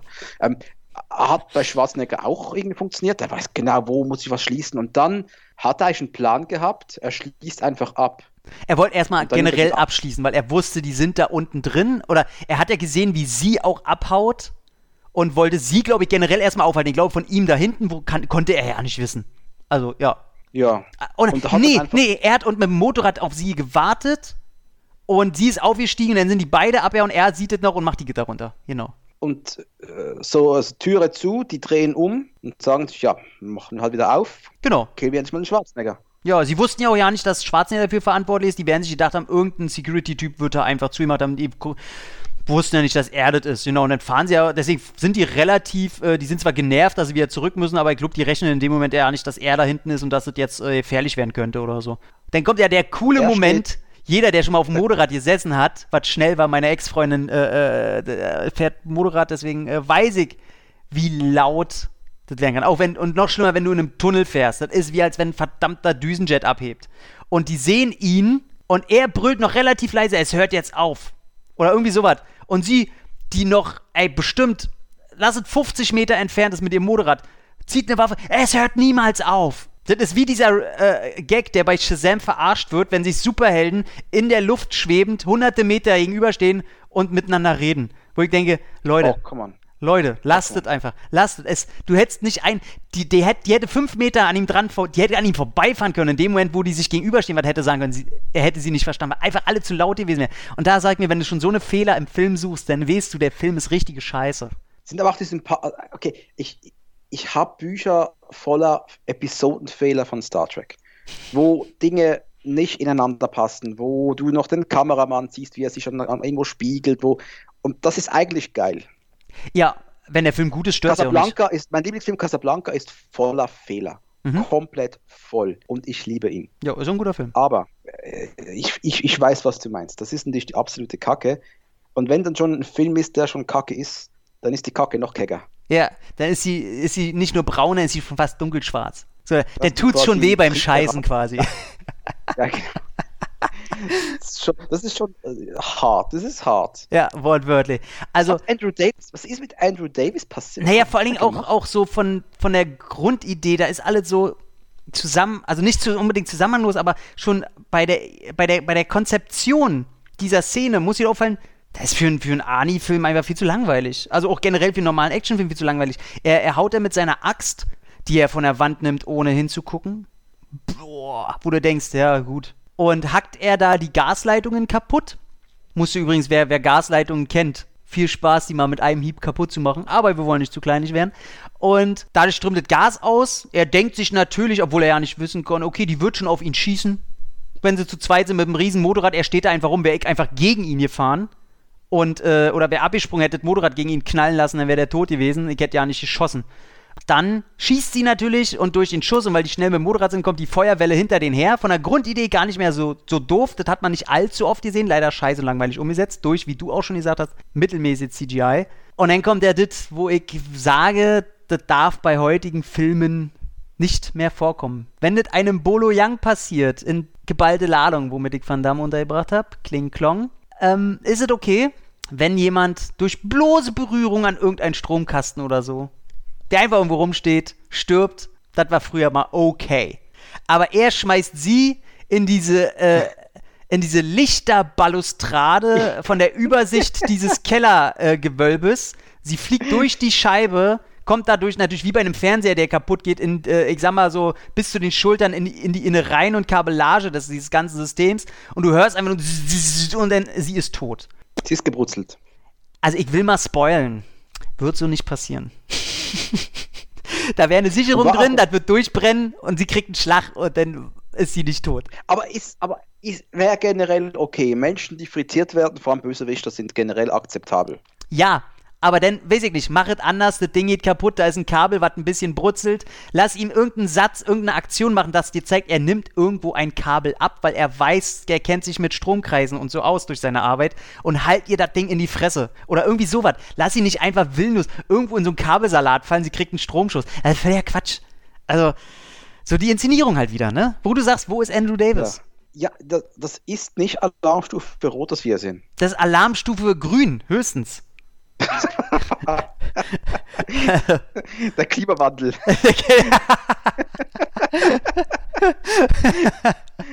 Das Alter, das Klimawandel. Aber, aber, aber einfach, müssen ja den, den Film irgendwie rechtfertigen. Ich habe ganz vergessen, wie, wie entledigt er sich schon wieder dem El Lobo? Das ist noch das Ganze, das hatte ich ganz anders im Kopf. In meinem, in meinem Kopf, da siehst du mal, wie Hirne funktionieren. Hat er eine Axt in der Hand und El Lobo kommt mit dem Motorrad angefahren und er schwingt die Axt und haut ihm vom, vom Motorrad runter. Das ist in meinem Ach, Kopf hängen geblieben. Ja, ja, stimmt. Aber was passiert, Ja. ist, dass er mit dem Telefon die Bombe zünden will. Er sieht, dass seine Frau tot ist, hat ein bisschen, deswegen äh, ist er so ein bisschen angepisst, was auch nicht so richtig durchkommt. Ja, sie ist eigentlich eine hübsche. Sie sieht so ein bisschen aus wie die Billigversion von Rona Mitra, die ja schon die Billigversion von Kate Beckinsale ist. Gibt Schlimmeres. Okay, sorry. Rona Mitra über Kate Beckinsale. Tut mir leid. nee. Was? Rona Mitra war immer toll. Lange nicht mehr gesehen. Ja, die, die sieht jetzt zwar aus wie ein Schlauchbootgesicht, aber hat sich äh, äh, nichts gegen Rona Mitra. Aber Kate Beckinsale, Dominik. Aber dann streiten wir uns auf einer Insel nicht, ist doch auch was Schönes. Und, und auf jeden Fall, wenn, wenn sie da ankommt, wenn, wenn, wenn sie da ankommt, pff, ey, was die macht, allein schon, jedes Mal, wenn die Kamera auf ihr Gesicht fällt und sie hat nichts zu tun, dann hat man immer das Gefühl, dass sie ihre, ihre Betonlippen da irgendwie noch mehr wie eine Ente irgendwie, mm, mm, wo du denkst, ja, wir wissen, du hast coole Lippen, so. Ist das das Einzige, was du kannst? Ist eigentlich schade, weil die. Ich, ich, ich mochte sie sehr in Boston Legal, das, der zwei. Die war doch ziemlich Ja, da, da kann ich nichts gegen sagen. Da, da hast du recht. Die, die ist auch. Ist Ich, ich, ich, ich weiß. ich will auch mal, ich will auch mal sagen, das ist auch ihre Rolle. Ich will sie ja nicht abstrafen. So sowieso nicht. Ähm, wenn ich zwei Sekunden später über irgendwas nachdenke, sage ich so, ey, ist eine Schauspielerin, die arbeitet, die hat mehr geschafft als ich im ganzen Leben, alles cool. Aber er, El Lobo, Gina Gershon geht auch in die, in die Richtung.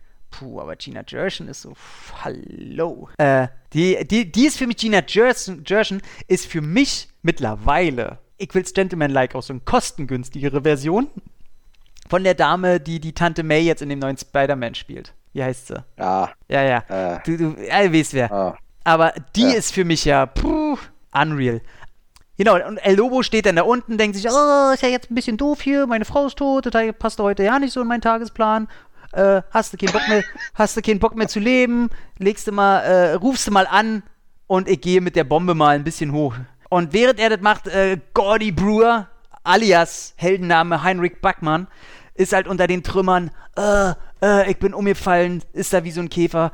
Der, der El Lobo sagt, wann wollten sie mich nochmal umbringen? Ein Spruch, den du niemals bringen würdest, weil er auch im Film das ja nicht gesagt hat, wann er ihn umbringen will. Er hat nur gesagt, dass er ihn umbringen will. Also selbst der Spruch scheiße. Und er sagt, jetzt! Und wirft die Axt und trifft ihn und du denkst dir nur, Ich, muss, ich muss ja kurz einhängen. ja, Er hat gesagt, ich werde nur sie töten. ja, ja, I will genau. only kill you. Ja, Hat er ihm ursprünglich gesagt. richtig. Warum, warum eigentlich?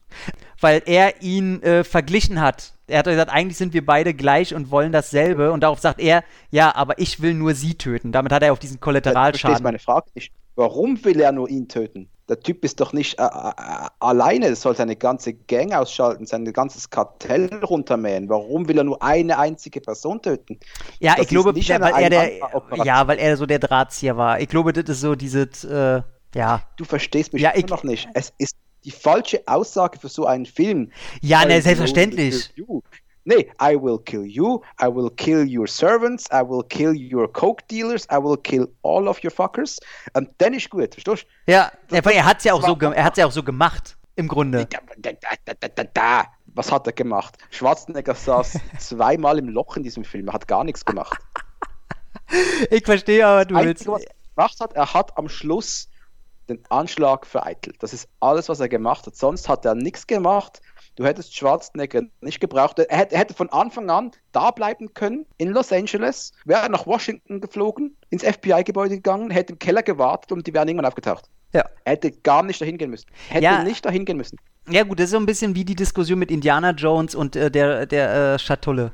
Alles wäre passiert auch ohne Indiana ja. Jones. Aber es ist wieder dieses lazy, es ist wieder dieses lazy writing, ne? Da, äh, was willst du machen? Ja. Ähm, was mich auch, da wo wir wieder bei Fehlern, jetzt bin ich ja so, ich, ich suche dann diese Fehler, die mich ankotzen, wo ich sage, der, und der Film gibt mir die ja im Minutentakt. Er weiß, oh Kacke, der böse rote Augendino ist die Bombe. So. Ja. Die sind im fucking FBI-Gebäude. Er nimmt sich diesen Metallkoffer, die ja wirklich aus, äh, äh, teilweise aus richtig, die sind nicht komplett aus Metall, aber die sind doch aus so einem krass harten Material, ich weiß nicht, wie man das nennt. Und er wirft den hoch in dieses Fenster in diese Dachfenster quasi vom FBI-Gebäude und dieses Fenster geht sofort kaputt. Also ich will nicht mutmaßen, dass die da um Panzerglas haben oder so, falls da einer gegenfliegen will, reinfliegen will, was gegenschmeißen, raufschießen will. Nö, normales Fensterglas. War Billard, haben wir im, im, Doppelpack genommen. So, dann nimmt er diesen, natürlich geht das sofort kaputt. Er, er kann, er sehr gut im Zielen übrigens.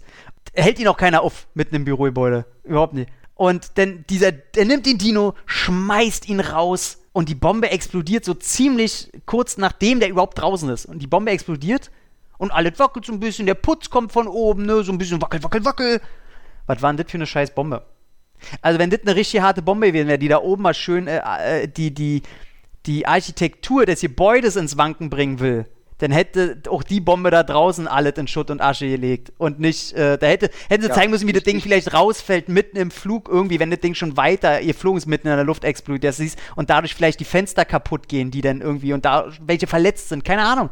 Aber was ist denn das für eine läppische Bombe? Ganz ehrlich. Hätte er auch ja ansteigen können, wie Indiana Jones einfach nichts machen brauchen. Wer weiß, was für eine Bombe unten im Keller war, so ein Böller oder was. Also ganz ehrlich. Stell dir mal vor, dass die, die Bombe, der Koffer wäre noch weiter runtergefallen auf der Straße wäre aufgeplatscht, auf, auf, auf, einem hä? sechsspurige US-Straßen, eine riesen Explosion, tausende Toten, äh, was, was wisst ihr? Gordy Brewer, Massenmörder. Herzlichen Glückwunsch.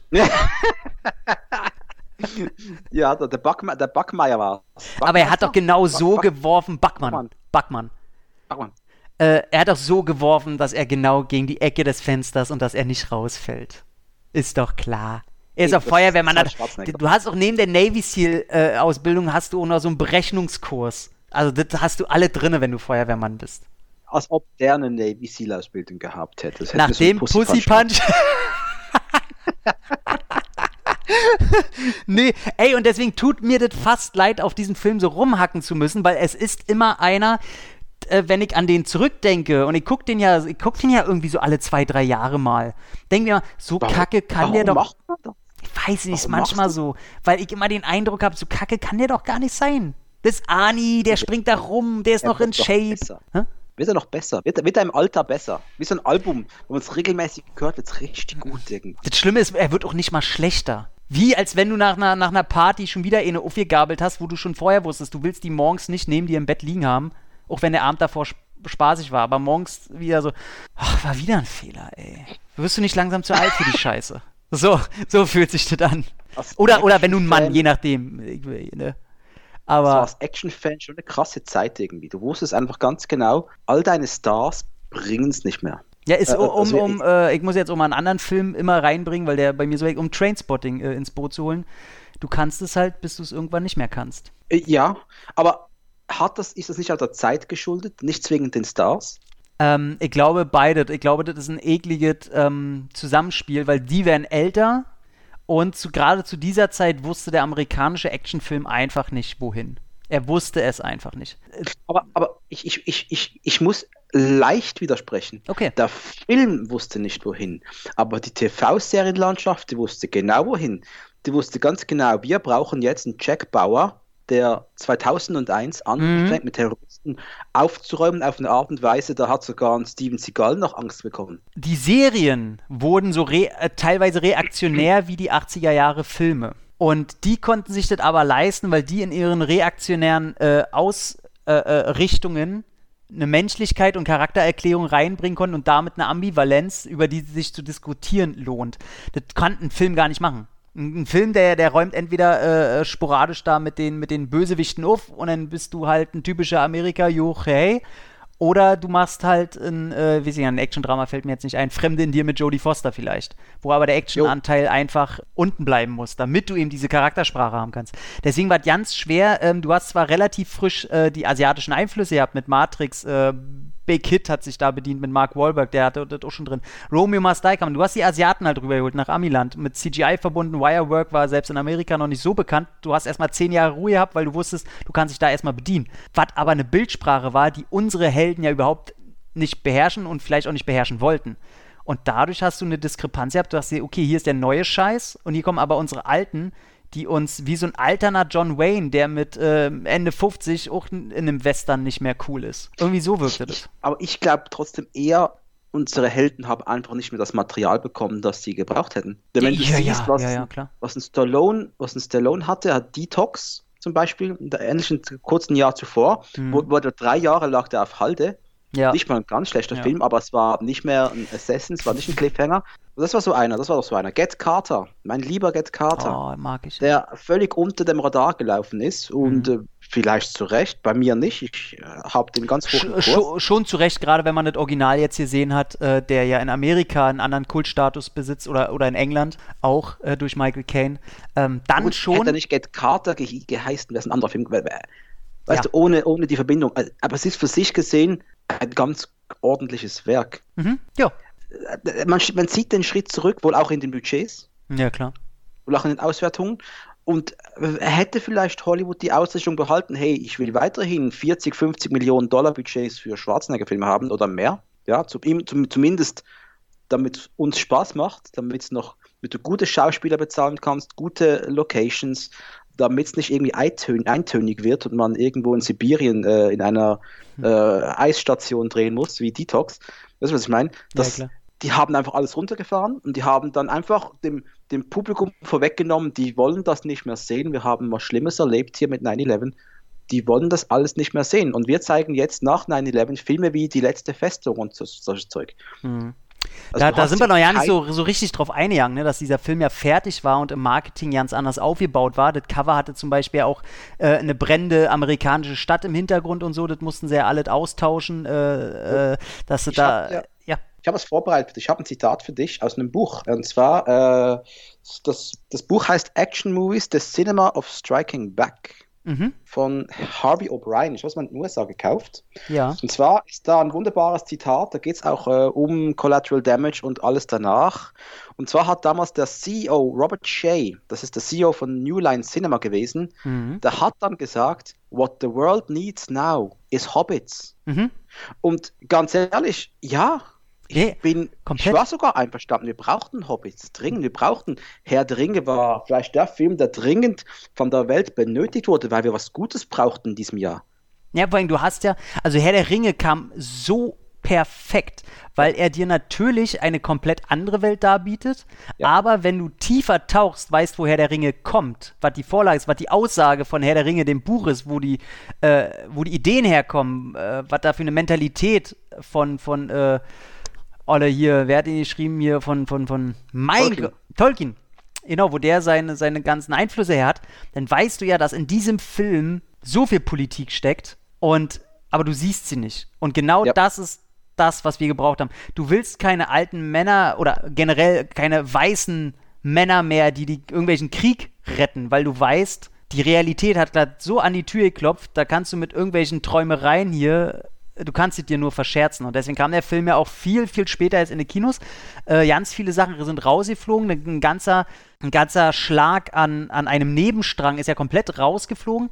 Die äh, Dame äh, aus Modern Family, die äh, mit, den groß, mit dem großen äh, Oberbau, die äh, mit, mit Ed O'Neill verheiratet ist. Die, wie heißt sie? Sophia, Ja, Sophia ja, Vegara, Savara, irgendwie ja, sowas. Ja, ja, genau. Die sollte ja eine Flugzeugentführerin spielen. Äh, äh, und das wurde ja alle komplett rausgenommen. Das konntest du ja nicht mehr zeigen. Und äh, ja, du wusstest nicht, wohin mit dem Film. Und ich sag mal, damals als Kind, als Jugendlicher, habe ich noch gedacht, ich fand das immer Quatsch. Nur weil da was in echt passiert ist, kannst du dir doch als Film angucken. Allerdings heute muss man sagen, man hat selber nicht die geringste Ahnung davon, in welchem Zock Schockzustand dieses Land war. Und ähm, du kannst da so eine Filme nicht ins Kino bringen und marketingmäßig so bewerben, von wegen, hier kommt jetzt ein Actionheld. Das kannst du nicht machen. Und deswegen war das, glaube ich, der, der schlimmste Film, den du eigentlich im Grunde zu dieser Zeit als Studio hättest haben können. Der hat viel Geld gekostet, der musste viel Geld einspielen und er steht im Grunde gegen alles, was du zu der Zeit damals hättest reinbringen können. Er hat 85 Millionen gekostet Ach. und hat 78 eingespielt weltweit. Du Scheiße. Also der da kann kommt noch DVD-Verkäufe hinzu, VHS damals noch, aber da war Ey, der, so der, der wird, wenn er Glück gehabt hat, äh, plus minus null gemacht.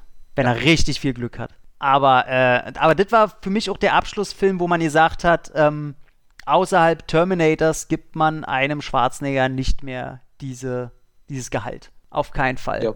Die Zeit war mit dem Film vorbei und danach kam er dann auch nur noch. Äh, einer kam noch vor Terminator, ne? Nee. Ähm, kam nach, Moment mal. dazwischen, zwischen. Nee. nee. Er hat einen Auftritt gehabt bei einer TV-Serie, Liberty's Kids, und dann kam Terminator 3, Rise of the Machines.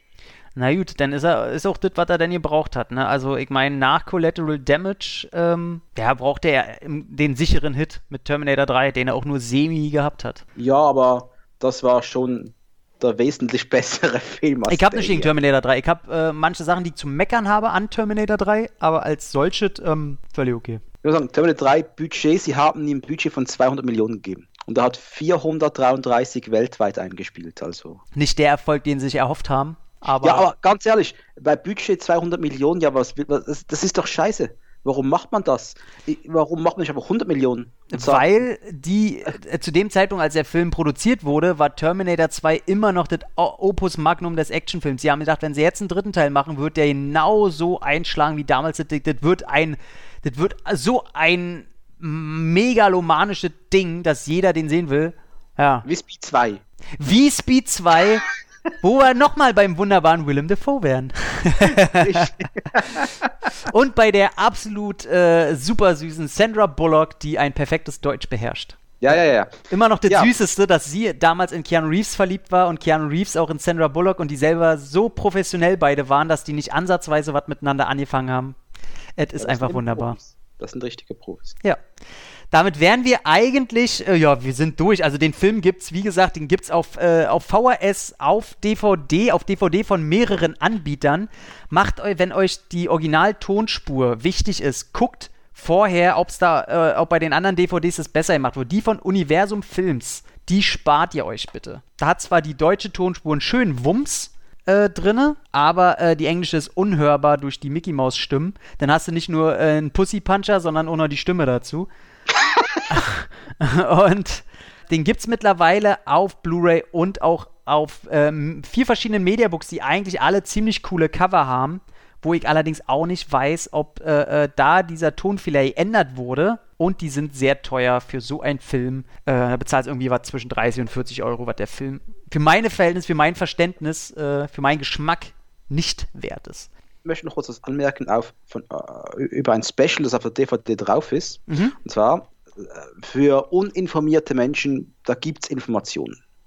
Wie, was für Probleme gab es bei der Produktion wegen 9-11 und so weiter und so fort. Und es gibt ein Special drauf.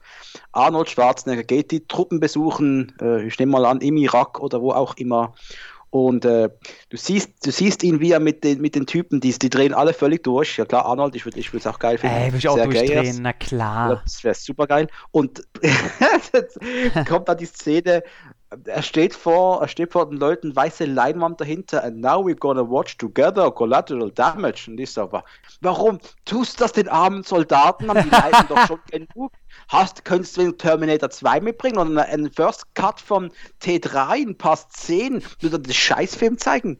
Warum macht er das? Warum? Was hat er gegen die Soldaten? Haha, I'm Austrian, now I'm gonna show the Americans. Haha. naja, ich, ich, ich sehe das schon, ey, die, die GIFs, die sie danach machen, so mit der Musik, du dumm, dumm, du dumm. Und dann Collateral Damage, Rise of the Pussy Puncher. Och, schön. Ey, bei dem Schlag, ey, kein Marine kann doch diesen Schlag ernst nehmen, ganz ehrlich. Ach, wir, wir, vielleicht, wir ruhen uns vielleicht zu sehr auf diesen Running Gag aus, aber ey, das muss sein, ihr müsst euch den angucken. Es ist äh, wie ein alter Mann. Von allen Schwarzenegger-Filmen der sch schwächste Punch, ja. den ich in Erinnerung habe. Abstand Absolut. der schwächste Punch, der Pussy Puncher. Der Pussy Sehr schön, aber dann ha, habe ich immer, immerhin, wenn ich jetzt diesen Film irgendwie mal sehe, in der Hand habe, habe ich jetzt immerhin diesen für mich sehr schönen Witz im Hinterkopf. Ach hier, der Film mit dem Pussy Puncher. genau, und du musst immer an mich denken. Siehst ja. du, dann hat doch alles irgendwie Sinn gemacht. Ja, ist doch wunderbar. Damit können wir auch ähm, äh, äh, das Projekt hier abschließen. Wir äh, hängen noch ein bisschen jetzt Werbung hinten dran. Lieber Dominik, wo kann man dich überall hören? Wo hättest du Interesse, wo man äh, mit dir kommunizieren kann, äh, was äußern kann? Generell, mach ein bisschen Werbung für dich. Das mache ich sehr gern. Das, äh, ich bin ein großer Werbemensch. Nein, äh, wir sind erreichbar. Also wir sind nochmal, wir sind Fratzengeballer, der Podcast von actionfreunde.de. Ihr findet uns auf Instagram, ihr findet uns auf Twitter, da könnt ihr uns twittern und schreiben und kommentieren. Wir posten unser Zeug auch auf Facebook. Wir versuchen so gut, so schnell wie möglich zu antworten, wenn mal was reinkommt. Sind immer dankbar für Kommentare und Kritik. Hören könnt ihr uns eigentlich überall, wo ihr auch die beiden Typen hier hören könnt. Also Spotify, Apple Podcast, Google Podcast. Jeder Podcatcher, den es äh, gibt, nehme ich an. Und ähm, ja, es, es, war mir eine Riesenfreude sehr, mal bei, sehr. Bei, bei den Puletten und den Fäusten zu sein. Du hast allerdings, ist natürlich, äh, hat mit dem Thema an sich nichts zu tun, aber du hast ja auch noch einen zweiten Podcast, oder? Lass uns doch da auch noch äh, Werbung für machen. Äh, das mache ich sehr gern, aber da bin ich jetzt fast sicher, da wird keiner, da wird da Berliner vielleicht schon. Also ich habe angefangen, Pod zu casten wegen äh, wegen dem Track am Dienstag Podcast. Ich bin ja immer auch ein Track, so liebe Grüße an Sebastian und Simon. Sollten Sie das je hören, und äh, habe dann eigentlich einen Fußball-Podcast gestartet. Der läuft verdammt gut. Äh, ich ein guter Freund Patrice, wir betreiben Inedruckt, der Fußball-Podcast aus Basel rund um und über den FC Basel. Da spielt übrigens auch Valentin Stocker, ehemals Hertha Berlin, einfach, dass man es weiß. Und unser Captain auch jetzt. Und äh, ja, inedruckt.ch, bisschen mit zwei Y geschrieben, ist ein bisschen kompliziert, aber wenn ihr es finden wollt, dann könnt ihr es. Dominik Hug, ihr könnt mich einfach googeln. Podcast Dominik Hug und dann sollte man es eigentlich finden. Sehr gut. Dann, äh, ja, mich kennt ihr, ihr hört mich äh, natürlich, wo ihr mich jetzt hört, Bullet und Fist, da seid ihr gerade drauf. Ansonsten bin ich jetzt auch immer öfter zu Gast, äh, natürlich beim Fratzengeballer. Ansonsten den, den großen Bruder, mit dem alles angefangen hat, dem Sinner Entertainment Talk vom Entertainment Blog. Der läuft natürlich auch immer noch brutal. Da mache ich meine äh, Jean-Claude Van Damme Specials. Da äh, probiere ich jetzt langsam mein Original versus Remake äh, Konzept reinzubringen. Äh, da, äh, da, wird über alles gelabert, was irgendwie 80er, 90er Action da der wird ja auch mitgeführt, auch von Regisseuren, Drehbuchautoren, Produzenten. Ähm, da kann man gleich weiter. Äh, zwei der Jungs haben ja auch mittlerweile einen ein Buchverlag gegründet. Ich sag mal, vielleicht, möglicherweise hat das auch irgendwas mit mir zu tun äh, in, in absehbarer Zeit. Und die haben jetzt auch ein, ein Buch raus, wo ich sehr gerne, äh, die haben ja schon generell Filmbücher rausgebracht, äh, zum Beispiel über die Death-Beschrei und so, wo der liebe Markus yes, was Tolles Buch, habe ich auch, habe ich auch. Habe ich natürlich auch. Ähm, ein, ein Unding, dass ich da natürlich nicht mit drin bin, aber ich, ich will ja hier nichts sagen. Ich werde ja hier ne? Sag gar nicht zu, liebe Leute. Deswegen warst du gut. Äh, eben, weil ich nicht dabei war. der Markus war drin. Richtig. Und äh, die haben, unter anderem hat jetzt nämlich der Tobias Hohmann, liebe, liebe Grüße. Wir schreiben ja auch äh, hier und da selten mal. Dieser Mann schreibt einfach im deutschsprachigen Bereich die besten Filmbücher überhaupt. Über Clint Eastwood, über, äh, was hat er, hat er Chuck Norris auch geschrieben? Stallone hat er geschrieben. Ähm, er hat genau die Bud, das große, riesige Bud Spencer Terence Hill Buch hat er geschrieben, diese Dieter Hallervorn Buch hat er geschrieben. Äh, der hat diese ähm, Filmbücher der 70er und 80er, zu jedem Jahr hat er ja auch dran geschrieben, der Typ ist eine Maschine und hat einen Schreibstil, es ist wunderbar. Ich liebe seine Bücher und ich will, mittlerweile hasst er das vielleicht, wenn ich ihm so dauernd Komplimente mache, weil man sich ja mittlerweile kennt. Aber ich bin halt, ich bin damit aufgewachsen, dass ich ihn noch nicht kannte und äh, bin da immer noch ein kleiner Fanboy. Der macht geile, geile Booklets auch für äh, Turbine Media, jetzt äh, frisch von den Rob Cohn-Produktionen Daylight und äh, Dragonheart. Und ah, geiler Typ. Und der hat jetzt in jahrelang erarbeitet, Buch kommt jetzt bald raus. Das riesen Kompendium ist auch das größte und weitreichendste Buch, was es zu diesem Thema gibt, zu der Saw-Reihe geschrieben. Und da hat er alle im Interview, also ob Regisseure, Produzenten, Darsteller, der hat alle rangeholt. Äh, das Ding kommt jetzt raus, hat irgendwie 500 noch was Seiten, glaube ich. Und äh, für, kommt, äh, kannst du bei Amazon auch digital kaufen, kannst du dir natürlich in der Printversion kaufen. Ähm, das kommt jetzt, glaube ich, diese, diesen Monat auch schon raus jetzt. Wir haben es jetzt äh, August, kommt entweder August oder September kommt das Ding raus. Kannst bei Amazon, glaube ich, auch schon vorbestellen. Mega geil, da freue ich mich ist riesig drauf. Äh, unter dem äh, WUZI-Verlag, genau. Der Wurzi-Verlag. Der, der Wurzi fing immer ein bisschen äh, zu belächeln, aber sind nun mal sind die oder? ja ein bisschen, aber sind die beiden äh, äh, die die Buchstaben der der Gründer einfach hinten rangegangen. Ähm, sehr witzig.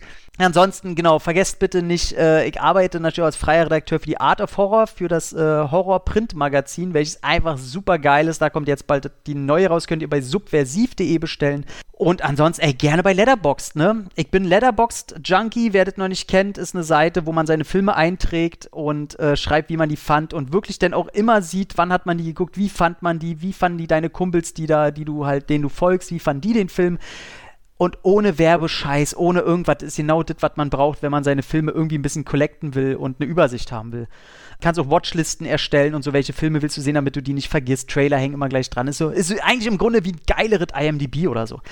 Ja, und wer ansonsten Fragen hat, wo ich äh, Audiokommentare oder so mal aufgenommen habe für, für Filme, die du kaufen kannst, äh, schreibt einfach eine kurze Nachricht. Und dann läuft die Chose und wir gucken heute noch, lieber Dominik, Copland und äh, werden den morgen schon hab aufnehmen.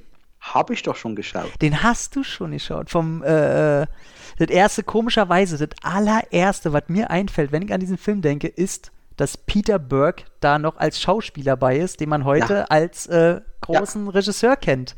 Ach, spannend, oder? Das ist äh, komischerweise das erste, was mir einfällt, was ein bisschen traurig ist, weil der Film ist voller, voller großartiger Ideen. Der Regisseur macht jetzt gerade Indiana Jones 4 und der wird es einfach reißen. Der hat den wunderbaren Le Mans gemacht, den ich, oh, war der eine, ein Ereignis im Kino.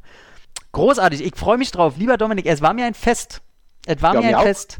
Die Danke für die Anladung. Ja, sehr, gerne, gerne. In diesem Sinne, lieber Dominik, bevor wir noch mehr schwafeln, Küsschen aufs Nüsschen, große Liebe und wir hören uns schon morgen. Macht's Machen gut, wir. liebe Leute. Tschüss.